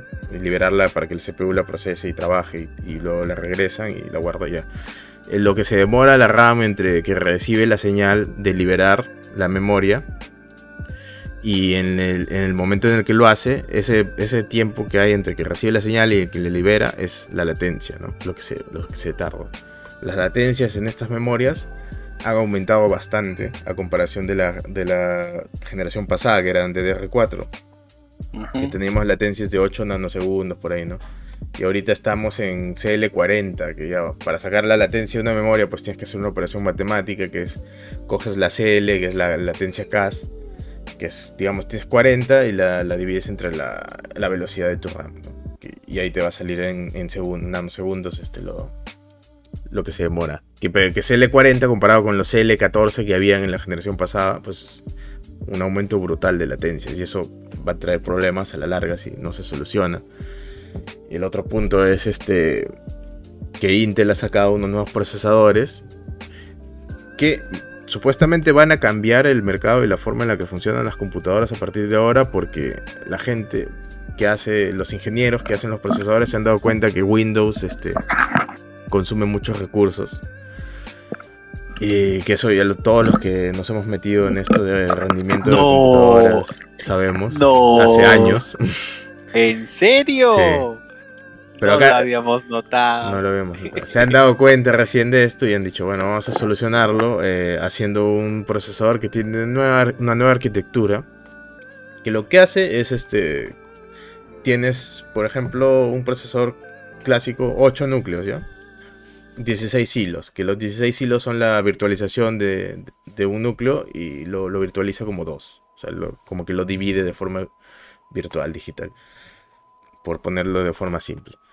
Ya. Tienes esos 8 núcleos, 16 hilos. Y aparte, tienes 4 núcleos más. Que son, este, son los chancaditos. Estos 8 núcleos que te vamos a poner primero. Son los, los poderosos, los potentes. Y estos 4 núcleos son los que los que nos han salido medio fallados, ya son los que menos eh, rinden de, todo este chip que, te, estamos vendiendo. Y a estos los hemos adaptado para que consuman menos este voltaje, menos energía y para que se encarguen de todos esos procesos que tú no estás usando en, el momento, digamos, en el que estás jugando o en el momento en el que estás este, haciendo edición de video, haciendo renderizado. Entonces, los núcleos potentes van a hacer toda la chamba intensa en tu PC, toda la chamba que requiere trabajo de verdad, y estos núcleos chancaditos se van a encargar de los procesos este, en segundo plano, se van a encargar de este, las aplicaciones que, que tiene Windows ahí, de, mantener el sistema operativo funcional y todo eso, ¿no? Entonces, le va a aligerar la chamba a, los CPUs que, que hacen el trabajo fuerte. Y entonces esta nueva arquitectura es la que va a primar ahora en procesadores Intel. Por lo menos hasta que AMD salga con algo que puede ser mejor, peor o igual, no sabemos hasta ahora. Su respuesta ha sido que van a sacar a unos procesadores que se van a hacer una una reversión, una remasterización de los últimos que sacaron hace ya cuatro años, creo. Que van a tener una caché 3D que van a tener una digamos una memoria cerca del procesador mucho más grande que supuestamente con esto va a ser más que suficiente para sobrepasar al último procesador que ha sacado Intel que al, al más chuchón, al i9, ¿no?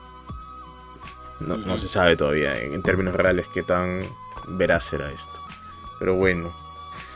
Y esto es un cambio porque ahora vamos a tener, digamos, más capacidad, más velocidad en las computadoras, van a ser capaces de, correr no solamente juegos, sino de hacer operaciones más complicadas. Y en algún momento, probablemente, eh, va a agravar la crisis del silicio, ¿no? Porque la gente en Intel, en AMD, en Nvidia, que hace tarjetas gráficas, eh, siguen sacando productos nuevos como si no hubiese crisis, como si no hubiese escasez y al final se está formando una relación tóxica entre consumidor y empresa, en el que la empresa te dice, mira hermanito, te vamos a sacar todo esto súper brillante, chuchón, vas a poder mover este, tu porno en realidad virtual 4K, 160 cuadros por segundo. Y cuando sale no lo, no, no lo encuentras. Y si lo encuentras, lo encuentras a precios súper inflados. Entonces estamos en esta, en esta relación pues tóxica, ¿no? De que el huevón le llega al pincho que hay escasez y sigue sacando, sigue sacando, sigue sacando y, tú estás acá como que viendo una película porque nunca vas a poder tocar esa tecnología probablemente. Yo le metería plata a kits con reactivos que te permitan detectar metales distintos dentro de un componente. Porque yo creo que el futuro va a ser que los componentes antiguos los reciclen para generar nuevos. Por obviamente la crisis de eso. Pues, eh, de hecho es una idea planteada y buena. El problema está en el que es una joda. Es, un proceso inmenso, Ahorita sale más a cuenta y es más rápido poner nuevas fábricas que, que hacer eso, ¿no? Pero a largo plazo esa es una buena idea. Ahora, el silicio, ¿por qué? El silicio en realidad es un, es un elemento bastante raro en el, en el planeta. y la, razón por la que lo usan para hacer este, semiconductores para los CPUs es por eso, ¿no? Porque es el único eh, elemento que se ha descubierto que se puede usar de esa forma, que es semiconductor. Ahora, ¿qué es un semiconductor? Es que cuando le aplicas corriente eléctrica se la conduce y cuando se la, cuando se la quitas como que ya no la conduce, ¿entiendes? O sea, puede ser conductor como puede ser no conductor, dependiendo de, la circunstancia y esto es bastante útil en, un sistema de computación porque el sistema de computación funciona en base a código binario, ¿no? Entonces lo único que va a leer es si hay corriente, si no hay corriente, ceros y unos, ¿no? Claro. Y por eso, por eso es tan importante el silicio. Y bueno, eh, esa es la situación actual en el mundo de las computadoras. La, mi recomendación es que si se van a armar una PC ahorita, no se vayan a ahorita. no se compren, no se compren el eh, todavía no lo hagan, ¿ya? Si se van a armar una PC ahorita, todavía no lo hagan. Si se van a comprar Alder Lake, que es como se llama la doceava generación de Intel, se van a comprar una, un procesador Alder Lake, cómprense una tarjeta madre que no tenga DDR5, que tenga DDR4. Porque la DDR5, primero que está muy escasa, acá en Perú no hay DDR5. Con las justas hay DDR4 y son DDR4 de la peor calidad. O sea, la basura que les ha quedado en su almacén, que digamos son los chips que tienen más latencia que nadie los quiere, porque literal, tú pones eso en tu computadora y tu juego te va a ir este. Te va a ir a saltones, no se va a ver fluido. A pesar de que vas a tener altos FPS. Eh, eso es lo que te están vendiendo ahora. Entonces, si vas a hacer una. Una, este, una computadora con, con 12 generación de Intel, cómprate DDR4 y si quieres, si quieres, cómprate la van a salir en algún momento unas que vienen dual, con DDR4 y DDR5. Y ahí tú eliges. Te pones tus DDR4 que tengas de tu PC pasada o, las compras en, en, línea, preferiblemente. No las compres acá porque literal te están dando la basura que les queda en el almacén. Y, no digan que no les he avisado, ¿ah? porque yo he ido a preguntar a Wilson. Ese día que fue a comprar mis boxers. Ese día también ah, fue Wilson. Ah, Aprovechando, ¿no? Aprovechando. Está bien, está bien. Sí. Así que ya saben, ¿no? Y no, no se comprende DDR5 todavía. Y yo tampoco les recomendaría Alder Lake ahorita. porque es una tecnología muy nueva y está teniendo bastantes problemas. Eh, número uno, solamente funciona con Windows 11. Que Windows 11 todos sabemos que es un sistema operativo nuevo que ahorita... Es muy bonito, pero muy caca. Está teniendo muchísimas fallas eh, de rendimiento, muchísimas fallas de seguridad y toda la... Te puede crashear la computadora. Claro, como todos los Windows nuevos. Así que no te lo recomendaría por eso. Y segundo, porque es una tecnología también nueva que no está muchas aplicaciones, muchos juegos no, están preparados, no están exacto, no están preparados para correr en este tipo de procesadores. Así que lo más probable es que si te compras un Alder Lake vas a tener que estar buscando en foros eh, cómo resolver los distintos problemas que te van a saltar con tu PC. Así yo te recomendaría o que te compres un Ryzen de la serie 5000 de los más potentes, un 5950 si es que trabajas eh, en, cosas de renderizado, en diseño gráfico, o un 5800 o 5900X si es que solamente quieres jugar. Que no están tan caros como los Alder Lake y puedes comprarte una, una placa madre relativamente económica para correrlos sin problemas. Esa es mi recomendación en PC por ahora. Está bien, mano. Está bien. Ahora, si, quieren, si quieren armarse su PC, ya saben, pueden escribirnos al Facebook. Eh, Dosa Gaming, ya hemos dicho cómo encontrarnos. Ah, sí, nosotros los, les recomendamos Gratel. Claro, entonces me, eh, nos escriben ahí y ya ahí yo les digo qué tal es lo que están armando, si pueden ahorrar en algo o si pueden gastar un poco más en otra cosa que sea necesario, estrictamente necesario, para lo que, para lo que ustedes quieran usar la computadora. También no, nos responsabilizamos si les roban ni bien salgan de Wilson con todas sus partes. No, no. Pídanla por, por delivery, mejor. Mucho mejor. Mucho mejor. Yo fui a Wilson pues hace poco para una para sacarle la PC a una amiga. ¿Ah, y me daba risa como la gente seguía cargando sus componentes. Bueno, y es que ya no hay tanta, ya no hay tanta delincuencia, no sé. Otra cosa que también me daba risa, no he visto que haya tanta delincuencia, mejor dicho. Eh, fui un día de semana, en la mañana, así que no, él estaba frescazo. Eh, siempre va a haber gente que te mire grueso, pero bueno, huevas. Este, lo que sí me dio risa es que siguen habiendo estos volanteros de hackeamos cuenta Facebook, hackeamos cuenta WhatsApp, puta madre. Y nadie les pone trabas, nada. Son putos vacíos legales, weón. Te lo juro. Acá son los weones. No, no, no, no los contraten, por favor. No, no les van a hackear la cuenta de su, de su, flaco. No sé si lo harán, no, no, ni me interesa tampoco. Ni, siquiera sabría cómo lo hacen. ¿Con phishing? No creo que haya phishing. Mira, se puede, yo sé cómo se puede hacer hay varios métodos, pero no los voy a decir acá porque uno es ilegal y porque dos y no, dos no apoyan el hackeo de ese de tóxico, ya dejaste la etapa de tóxico. No, bueno, fue ese, ni siquiera lo hacía por por, por tóxico, era cuando era chivolo, cuando por por los jajas. Tuve, ah, mi, época de, tuve mi época de, hacker malo. Ya no ya dejé esas cosas. Pero sí Amigo, antes de pasar antes de pasar a la noticia calientita, calientita, calientita. Bueno, ya todo el mundo habla de esta mierda. Entonces, pero antes de pasar a esa noticia, eh, ¿quieres hablar de algún juego que hayas jugado la semana o no has jugado ni mierda? Yo estaba jugando, me he pegado bastante con el, con el God of War, que ha salido para PC.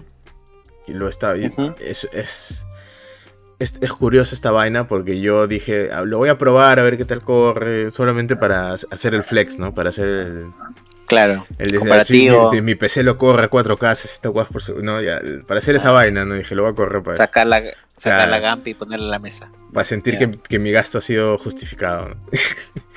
y, y, lo fue. Y ya, pues. Y, pero el juego es tan chévere y es tan bueno. Y lo han, lo han adaptado tan bien y han hecho el port tan, tan, tan cuidado que que lo, que lo seguí jugando, lo seguí jugando. Incluso, déjame decirte algo, lo he disfrutado mucho más de lo que lo he disfrutado en PlayStation 4. A pesar de que de que la PlayStation 4 pues lo jugué en este en el Pro y no me dio tantos problemas como en la versión original que tenía Pero lo jugaste, lo jugaste con tu mando Xbox o no? No, no, no, lo jugué, lo jugué, con mi mando de, de PlayStation, obviamente, siempre fiel. Siempre fiel. Ah, no, sí, yo ya, fui, yo ya fui fiel ya. Ya me adapté al mando de Xbox. siempre. Sí, ya. Lo bueno es que tiene compatibilidad este, automática con tu mando de PlayStation 4. O sea, hasta con el de PlayStation 5. Si conectas un mando de PlayStation 5 mientras estás jugando el God of War, te lo va a reconocer sin necesidad de que instales nada, ningún driver. Y, te va a poner los botones del PlayStation. Chévere. Es un detalle paja. Eh, lo segundo es que los gráficos han mejorado. No han mejorado mucho. Digamos que el PlayStation ya se veía bastante bien. Lo que sí ha mejorado es la resolución de las texturas que en PlayStation se ven súper borrosas comparadas con, la computadora. Y es por el. por la tecnología que tiene la PlayStation 4 Pro y la PlayStation 5 de, de super muestreo, que es este te renderiza la imagen a, una calidad, digamos, inferior, como que 1080p, 720p, y te lo rescala por su puro muestreo a, a 4K.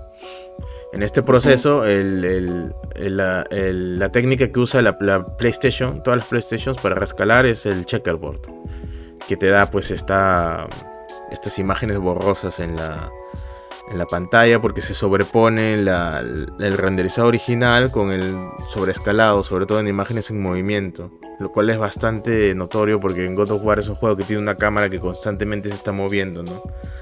Como si fuese una, una, cámara en mano de una película. Entonces siempre está moviéndose un poco, aunque sea. Y ese, es el principal cambio, ese y las sombras, porque el, juego igual se, se, vería de la puta madre en PlayStation si no usara checkerboard. ¿no? Incluso si lo pones en calidad original, se sigue viendo de la puta madre. Es un juego que yo tenía miedo de, que algún día saliera en PC porque decía, imposible que alguna computadora corra este juego en la época en la que salió. En cambio, y ahora pues este ya hay software, ya hay hardware que se lo corre sobrado. Y es, es, interesante ver eso porque no sé si tú sentiste lo mismo, pero yo en PlayStation ah. lo sentí bien difícil, weón. O sea, lo sentí como un Dark Souls. O sea, lo sentí difícil nivel Dark Souls. Lo, jugué en la computadora y, no creo que sea porque le hayan bajado la dificultad, pero lo sentí más fácil. ¿Sabes cuándo te vas a dar cuenta de eso? Cuando hagas la misión de las Valkyrias. Ya, ya hice la primera Valkyria y me, pareció súper fácil comparado con la primera Valkyria que, que peleé, con la que peleé en el. O fácil porque ya comprendes la mecánica, ¿no? Ya tienes Puede una, ser eso. Una, predisposición. Pero también creo que es por, por la. por la. por la latencia porque las consolas siempre van a tener más latencia y por el, por el frame rate también del juego en, consola, que es 30 cuadros, o, que es muy inestable. Entonces, cuando presionas un botón, la acción no se hace inmediato necesariamente, y esto también afecta a, la dificultad del juego, como que se hace más difícil. Se hace más como que más lento, más tosco el combate, y ahora que lo pruebo en PC, pues el combate es como que de la puta madre, literal lo, estoy pasando genial. Y ya no, o sea, sí es difícil, pero no es una dificultad tan aplastante como la sentí en PlayStation. Y creo que debe ser también parte de eso, ¿no? Que ya me acostumbré a las mecánicas y todo eso. Y, pero sí, esa es mi opinión. ¿Tú qué, ¿Tú qué piensas del God of War? Es la primera vez que lo juegas, ¿no? Sí, eh, no, no, no, llegué a jugarlo en su momentos. Este, lo llegué a jugar en parte gracias a un amigo, pero no, no, no di la, no empecé desde el inicio. Y bueno, a mí siempre me ha gustado los World of War, así las mecánicas, la historia.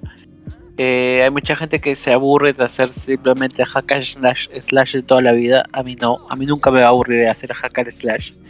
Este, pero este ya Siempre me gustó la.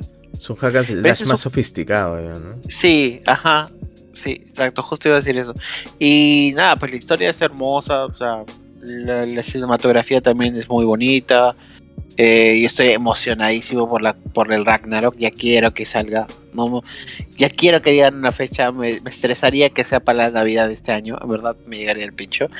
Pero la idea de que también eh, muy probablemente Ragnarok tenga una veda de que será seis meses y después pueda pasar a PC, probablemente, no hay nada dicho, pero que pueda pasar esa posibilidad, este, me, hypea también, ¿no? Porque ya a estas alturas, con tanto problema de el COVID, las partes, este, creo que ya uno está se metiendo a la, a la pelea de qué es mejor consola o PC creo que por defecto PC le va a sacar la mierda a consola.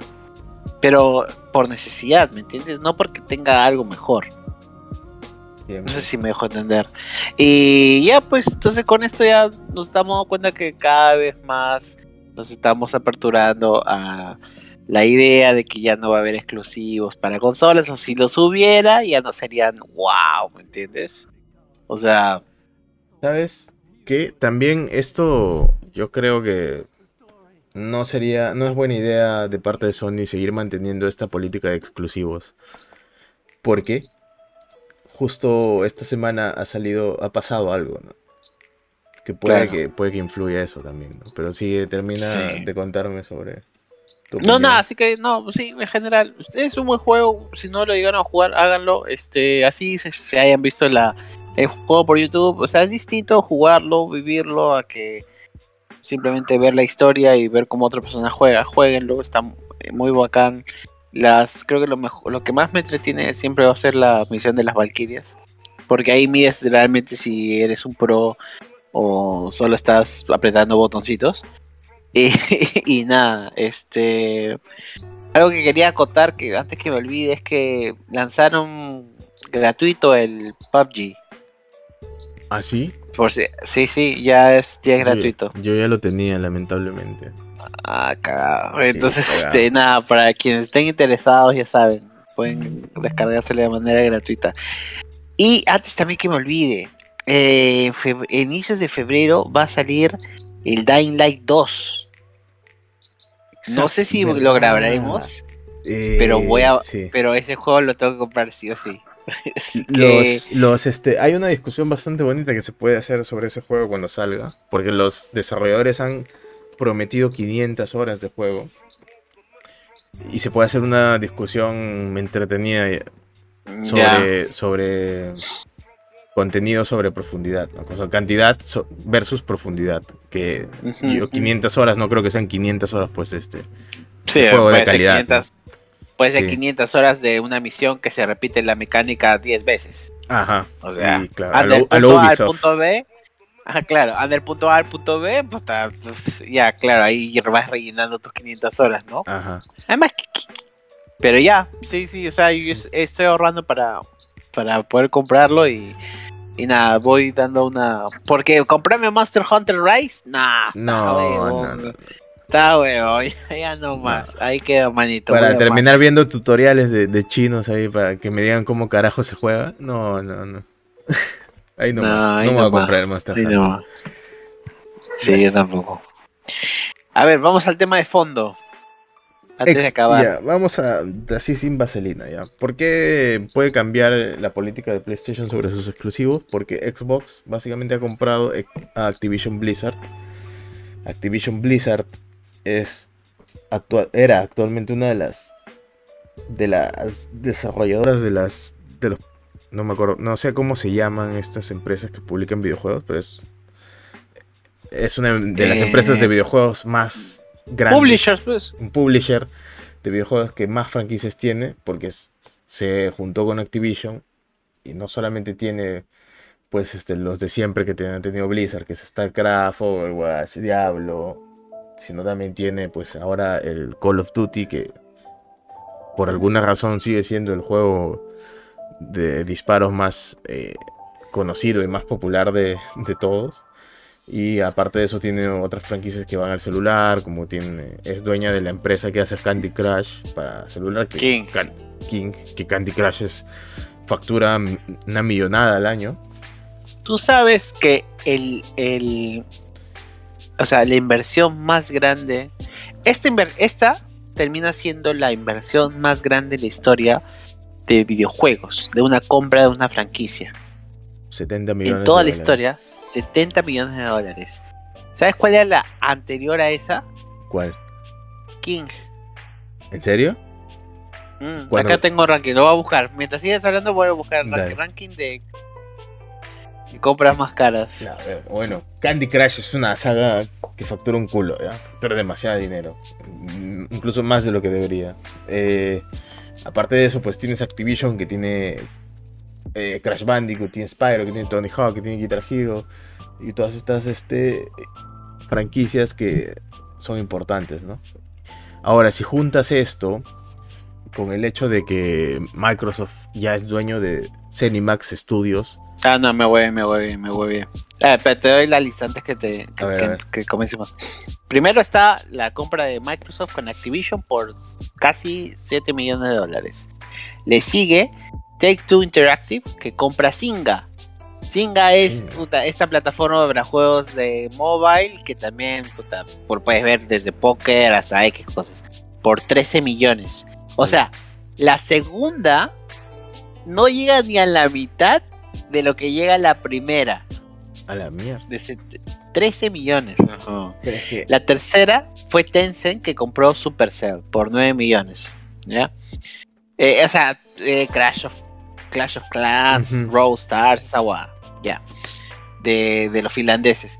Luego sigue Microsoft comprando Cinemax Media Cenimax. por 8, mi- Ajá. por 8 millones de dólares. Ya, o Oye, sea, lo barato.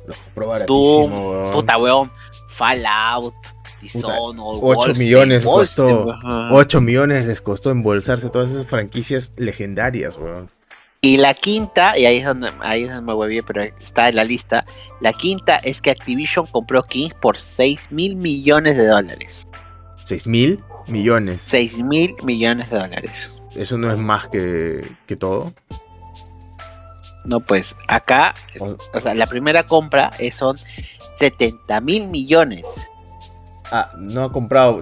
¿Son 70 mil millones o son 70 Siete, millones? perdón, estoy leyendo, estoy leyendo huevadas. Ah, no, no, no, no. Son, son 68 mil 700 millones. 61 mil ses- A la sí. mierda. O sea, son. Yo pensaba que era solo 70 millones, weón. Son casi 70 mil millones. ¿De dónde carajo sacan tanta plata, weón?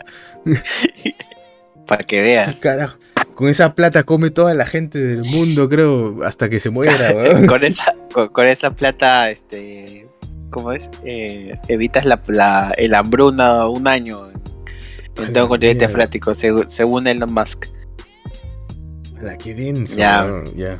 ahí está pues ahí está pues la compra más grande en el mundo de los videojuegos causa O mueven un culo de plata las empresas de, de juegos este para celular, ¿ah? ¿Quién lo diría? sí Están ahí caleta, ¿no? Pero no ven un culo de plata.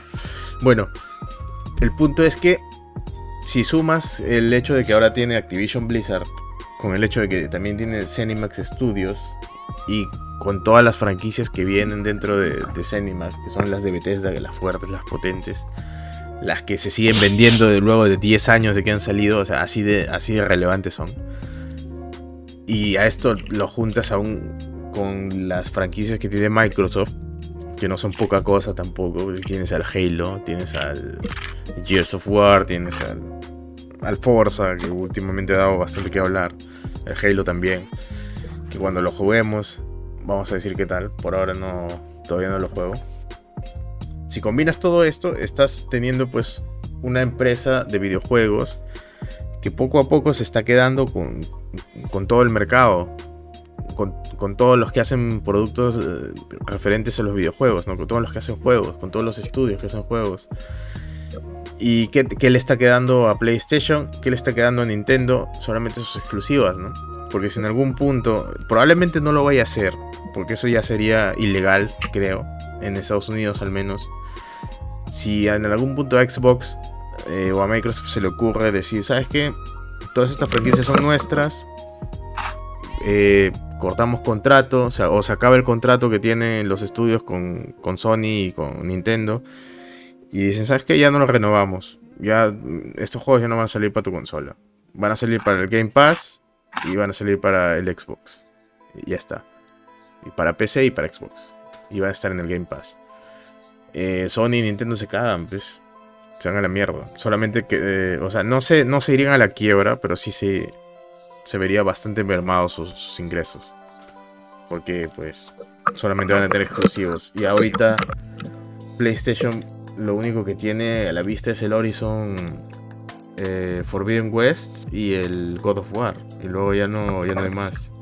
Ya no Cholo viste llegaste a ver por casualidad cuánto subieron las acciones Ahorita de, de Activision Blizzard o de Microsoft. de Microsoft Puta, ya han subido un culo. Un huevo causa Aunque siempre están Subieron. altas las, las, las, las acciones de Microsoft. Microsoft es una de las empresas que más poder tiene en el mundo, no solamente el videojuego, sino de la tecnología en general. Mm. Y es y por eso también pues este último movimiento ha producido, ha ocasionado que se les empiece a investigar allá en Estados Unidos porque hay una ley Ma- antimonopolio. Y Sí, sí. esto eh, huele a, a que lo que quieren hacer es un monopolio, ¿no? Ya veremos, ya Oye, veremos qué pasa. Este, habría que ver en, en- en detalle lo de. ¿tú, tú has visto ese movimiento que hay para que nos habiliten un Game Pass acá en Perú? Claro, tenías que, que hacer como que vivías en Argentina, ¿no? Entonces Sí. hay gente que se ha reunido y está motivando a esa. a, a- A que, hagan un, a a que esa abran un Game Pass de, en Perú. que hagan Game Pass en Perú. Sí, Yo creo que vamos a tener que meterla a ese, porque yo ya vi que Game Pass va a ser el futuro de Game Pass es el futuro, hermano. Porque a, a este paso, todas las franquicias importantes van a estar en Game Pass. Porque para eso las ha comprado Microsoft. Eh, Ese es el plan a futuro que tiene Microsoft. Va a hacerte el primer Netflix de videojuegos que, que va a existir, que va a ser por suscripción, ¿no? Por una suscripción mensual o anual vas a poder jugar eh, un montón de títulos sin necesidad de pagar por cada uno. Y ya bueno, esos títulos adentro tendrán microtransacciones, obviamente, que va a servir para, para que ganen los estudios correspondientes más, más dinero ¿no? De- del que ya van a ganar simplemente por dárselo a Microsoft. Y este es el futuro, Sí. pues. Game Pass va a ser el futuro. Y yo también, eh, más bien pásame el link de, de esa iniciativa para unirme porque, o sea, es necesario. Ya no se puede hacer la trafa esta de que tenías que poner que vivías en Argentina. No, ya no. Ya no se Ya no, puede. ya no, ya no. Por ahora te piden una tarjeta y que esta tarjeta esté con tu dirección de, del país en el que dices que vives. O sea, puedes pedirle a un amigo si tienes amigos, Claro, ¿no? sí, en primer lugar, si tienes en primer amigos. lugar, si tienes amigos, Y si tienes amigos en eh, Argentina. y, y- y si tienes amigos en Argentina, ¿no? Le puedes pedir. Oye, pero se especulaba de que no fue Microsoft la primera empresa a la que Activision le quería vender sus cosas. ¿Ah, sí? ¿Sabías? ¿A quién más? ¿Quién más tiene 70 mil millones? Eh, ¿Cómo se llama esta huevada? Ahí sí me agarraste. Escuché por ahí. A ver, espérate. ¿Qué hacen? Voy a hacerle un Google, A ver, un a Google a ver, un Google Jutsu. Me imagino que no, ¿ah? porque el... O sea, hay un lado polémico de esta compra que es el, obviamente, los moralistas que dicen, no, que Bobby Kotick, que es el, el CEO, el director ejecutivo, no sé cómo se traduce, de la empresa de Blizzard Activision, que ya ha tenido, ya hasta ahorita tiene problemas legales, demandas, investigaciones por estar haciendo como que por mantener un ambiente de trabajo tóxico y abusivo dentro de su empresa. No, de ley eso ha Sí. sido. Esa es Y- la gran, la gran movida por la cual o sea, tenido que vender eso. O sea, Se ha vendido porque estaban en la mierda, literal, Activision Blizzard, y habían perdido toda credibilidad que tenían con, con su público, ¿no? Con los que consumen sus productos. Y mucha gente se estaba alejando de esta empresa y estaban bajando sus acciones y seguían los problemas. Y bueno, eh, ahora que Microsoft ha comprado Activision Blizzard, hay mucha gente que no lo ve con tan buenos ojos. Porque eh, este individuo, el señor Bobby Kotick, va a seguir siendo director de la empresa. ese Kotick la cagada. Así que, ¿qué vale más? ¿El capitalismo o la moral? Parece que Microsoft ya respondió esa pregunta. El capitalismo, señores. El capitalismo vale más. Le trató de vender Kovic a Activision a Facebook antes que a Microsoft, según una fuente de Bloomberg, que es un Ah, Bloomberg es buena fuente de negocios. ajá. Sí. de negocios, una consulta, un noticiero de negocios. Entonces le quería vender a Facebook antes que a venderle a, a, a Microsoft. A Luche. Ah, se está ofreciendo como, como, como perra. Sí, no estaba. Eh, sí, sí, como perrita. Pero bueno, llegaré a un punto en el cual esto ya no sea viable. Aprovechemos el, el bug que todavía no es este el punto. Aprovechen Porque que pues terminará siendo los AAA solamente a cargo de una compañía que le pondrá el precio que le da la gana. tendremos que sobrevivir de puros videojueguitos, este, en, ¿cómo se llama el formato que no te gusta de dibujo? En pixel shading. En pixel shading. no, mira, eh, ten fe. No creo que Microsoft se involucre mucho en el proceso creativo de, de todos estos estudios. Primero porque no va a tener tiempo y segundo porque no creo que tenga suficiente personal para mandar ahí a controlar todo eso. Así que lo único que se puede hacer es beneficiarse de las ventas de todos estos juegos, que es lo que va a pasar.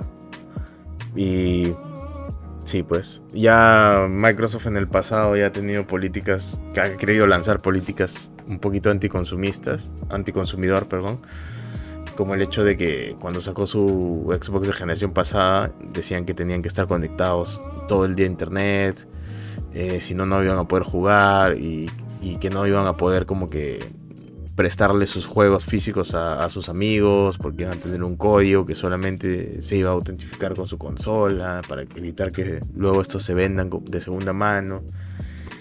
Y ya tiene un historial como que un poquito feo, ¿no? Con, con sus políticas para el consumidor. Pero no creo que esto tenga un desenlace negativo. Lo que sí creo es que la gente que odia a Bobby Kotick, y con razón, se va a arañar bastante y va a querer como que hacer algún tipo de movimiento en contra de del señor Bobby Kotick. Van a pedir su cabeza sí o sí y ya depende de Microsoft qué va a hacer, ¿no? Porque según tengo entendido, no se puede sacar a Bobby Kotick de, Activision Blizzard. Porque si lo sacas, vas tendrías que pagarle una millonada. Un millonada. Por contrato. Está en un contrato, está firmado. O sea, legalmente, eh, no. Si sacas a Bobby Kotick, vas a tener que pagarle millones de millones de millones de dólares. Y ya está. o sea, no sé cómo va a terminar eso, pero por el lado de, de los juegos, yo creo que no, no, no me suena mal un Game Pass en el que estén todos los juegos AAA y que pueda jugarlos solamente pagando suscripción. La verdad no ¿Tú me crees suena que mal. Lo ¿Tú crees que lo vayan a balear como a Tupac? ¿Al Bobby Kotick? No creo. Es muy, es muy inaccesible ese weón. Debe tener 200 guardaespaldas ahí en todos lados. Con la plata que maneja ese tipo. No creo que lo vale. No sé, causa. Si a, gordito de Mega lo cagaron en, Nueva Zelanda, ya no sé. Pero ese men no, no tenía tanto tanto poder, pues, mano. Él, era más un, un, renegado, era más un antisistema. Sí, pero... pero... sí, lo metieron preso injustamente. Él no tenía la culpa de lo que se compartía en su, en su página. No. Eh, no, pues, por las huevas lo metieron preso. Recordando cosas del pasado. Algún día hay que hacer una, una, rememoración. Creo que así lo hicimos en uno de los episodios más tempranos. Una rememoración de la historia de Mega Upload. La página que todos hemos usado. Creo que sí, creo que sí. Creo que sí lo hicimos. Sí me acuerdo haber hablado de eso. Sí, sí, yo también me acuerdo. Pero sí, sí, o sea, esas épocas. Donde todo estaba en 4K. en Mega Upload. Full HD, real, no fake un link en Mega esas épocas. ¿Cuánto, porno se habrá perdido ahí? bueno, F. F. Eso sería todo entonces por hoy. Sí, amigo. Eh, no se olviden seguirnos en esas redes. Siempre recuerden seguirnos como 2A Gaming, 2 con número, A con letra. Con guion. Eh, tanto en. Así. tanto en Facebook como en Instagram y nada, muchas gracias por llegar hasta acá. Nos vemos en el siguiente episodio y háganse la pregunta, ¿qué vale más, el capitalismo o la moral? Y ahí nos comentan en nuestras redes. ¿Qué tanto y si, se y si se vacunan, mándenos una foto y vamos a hacer un collage a fin de año. Y todos, con todos eso vamos a sortear algo. No sabemos qué, pero vamos a sortear algo. Luego, sacamos un mousepad con, con ese collage y lo vendemos a, a 15 lucas. ¿Está bien? También, puede ser. Negocio, mano, negocio. Mete tiburón. Negocios. listo, listo. Listo, pues. Hablamos. Chao a todos. Adiós. Chau, chau.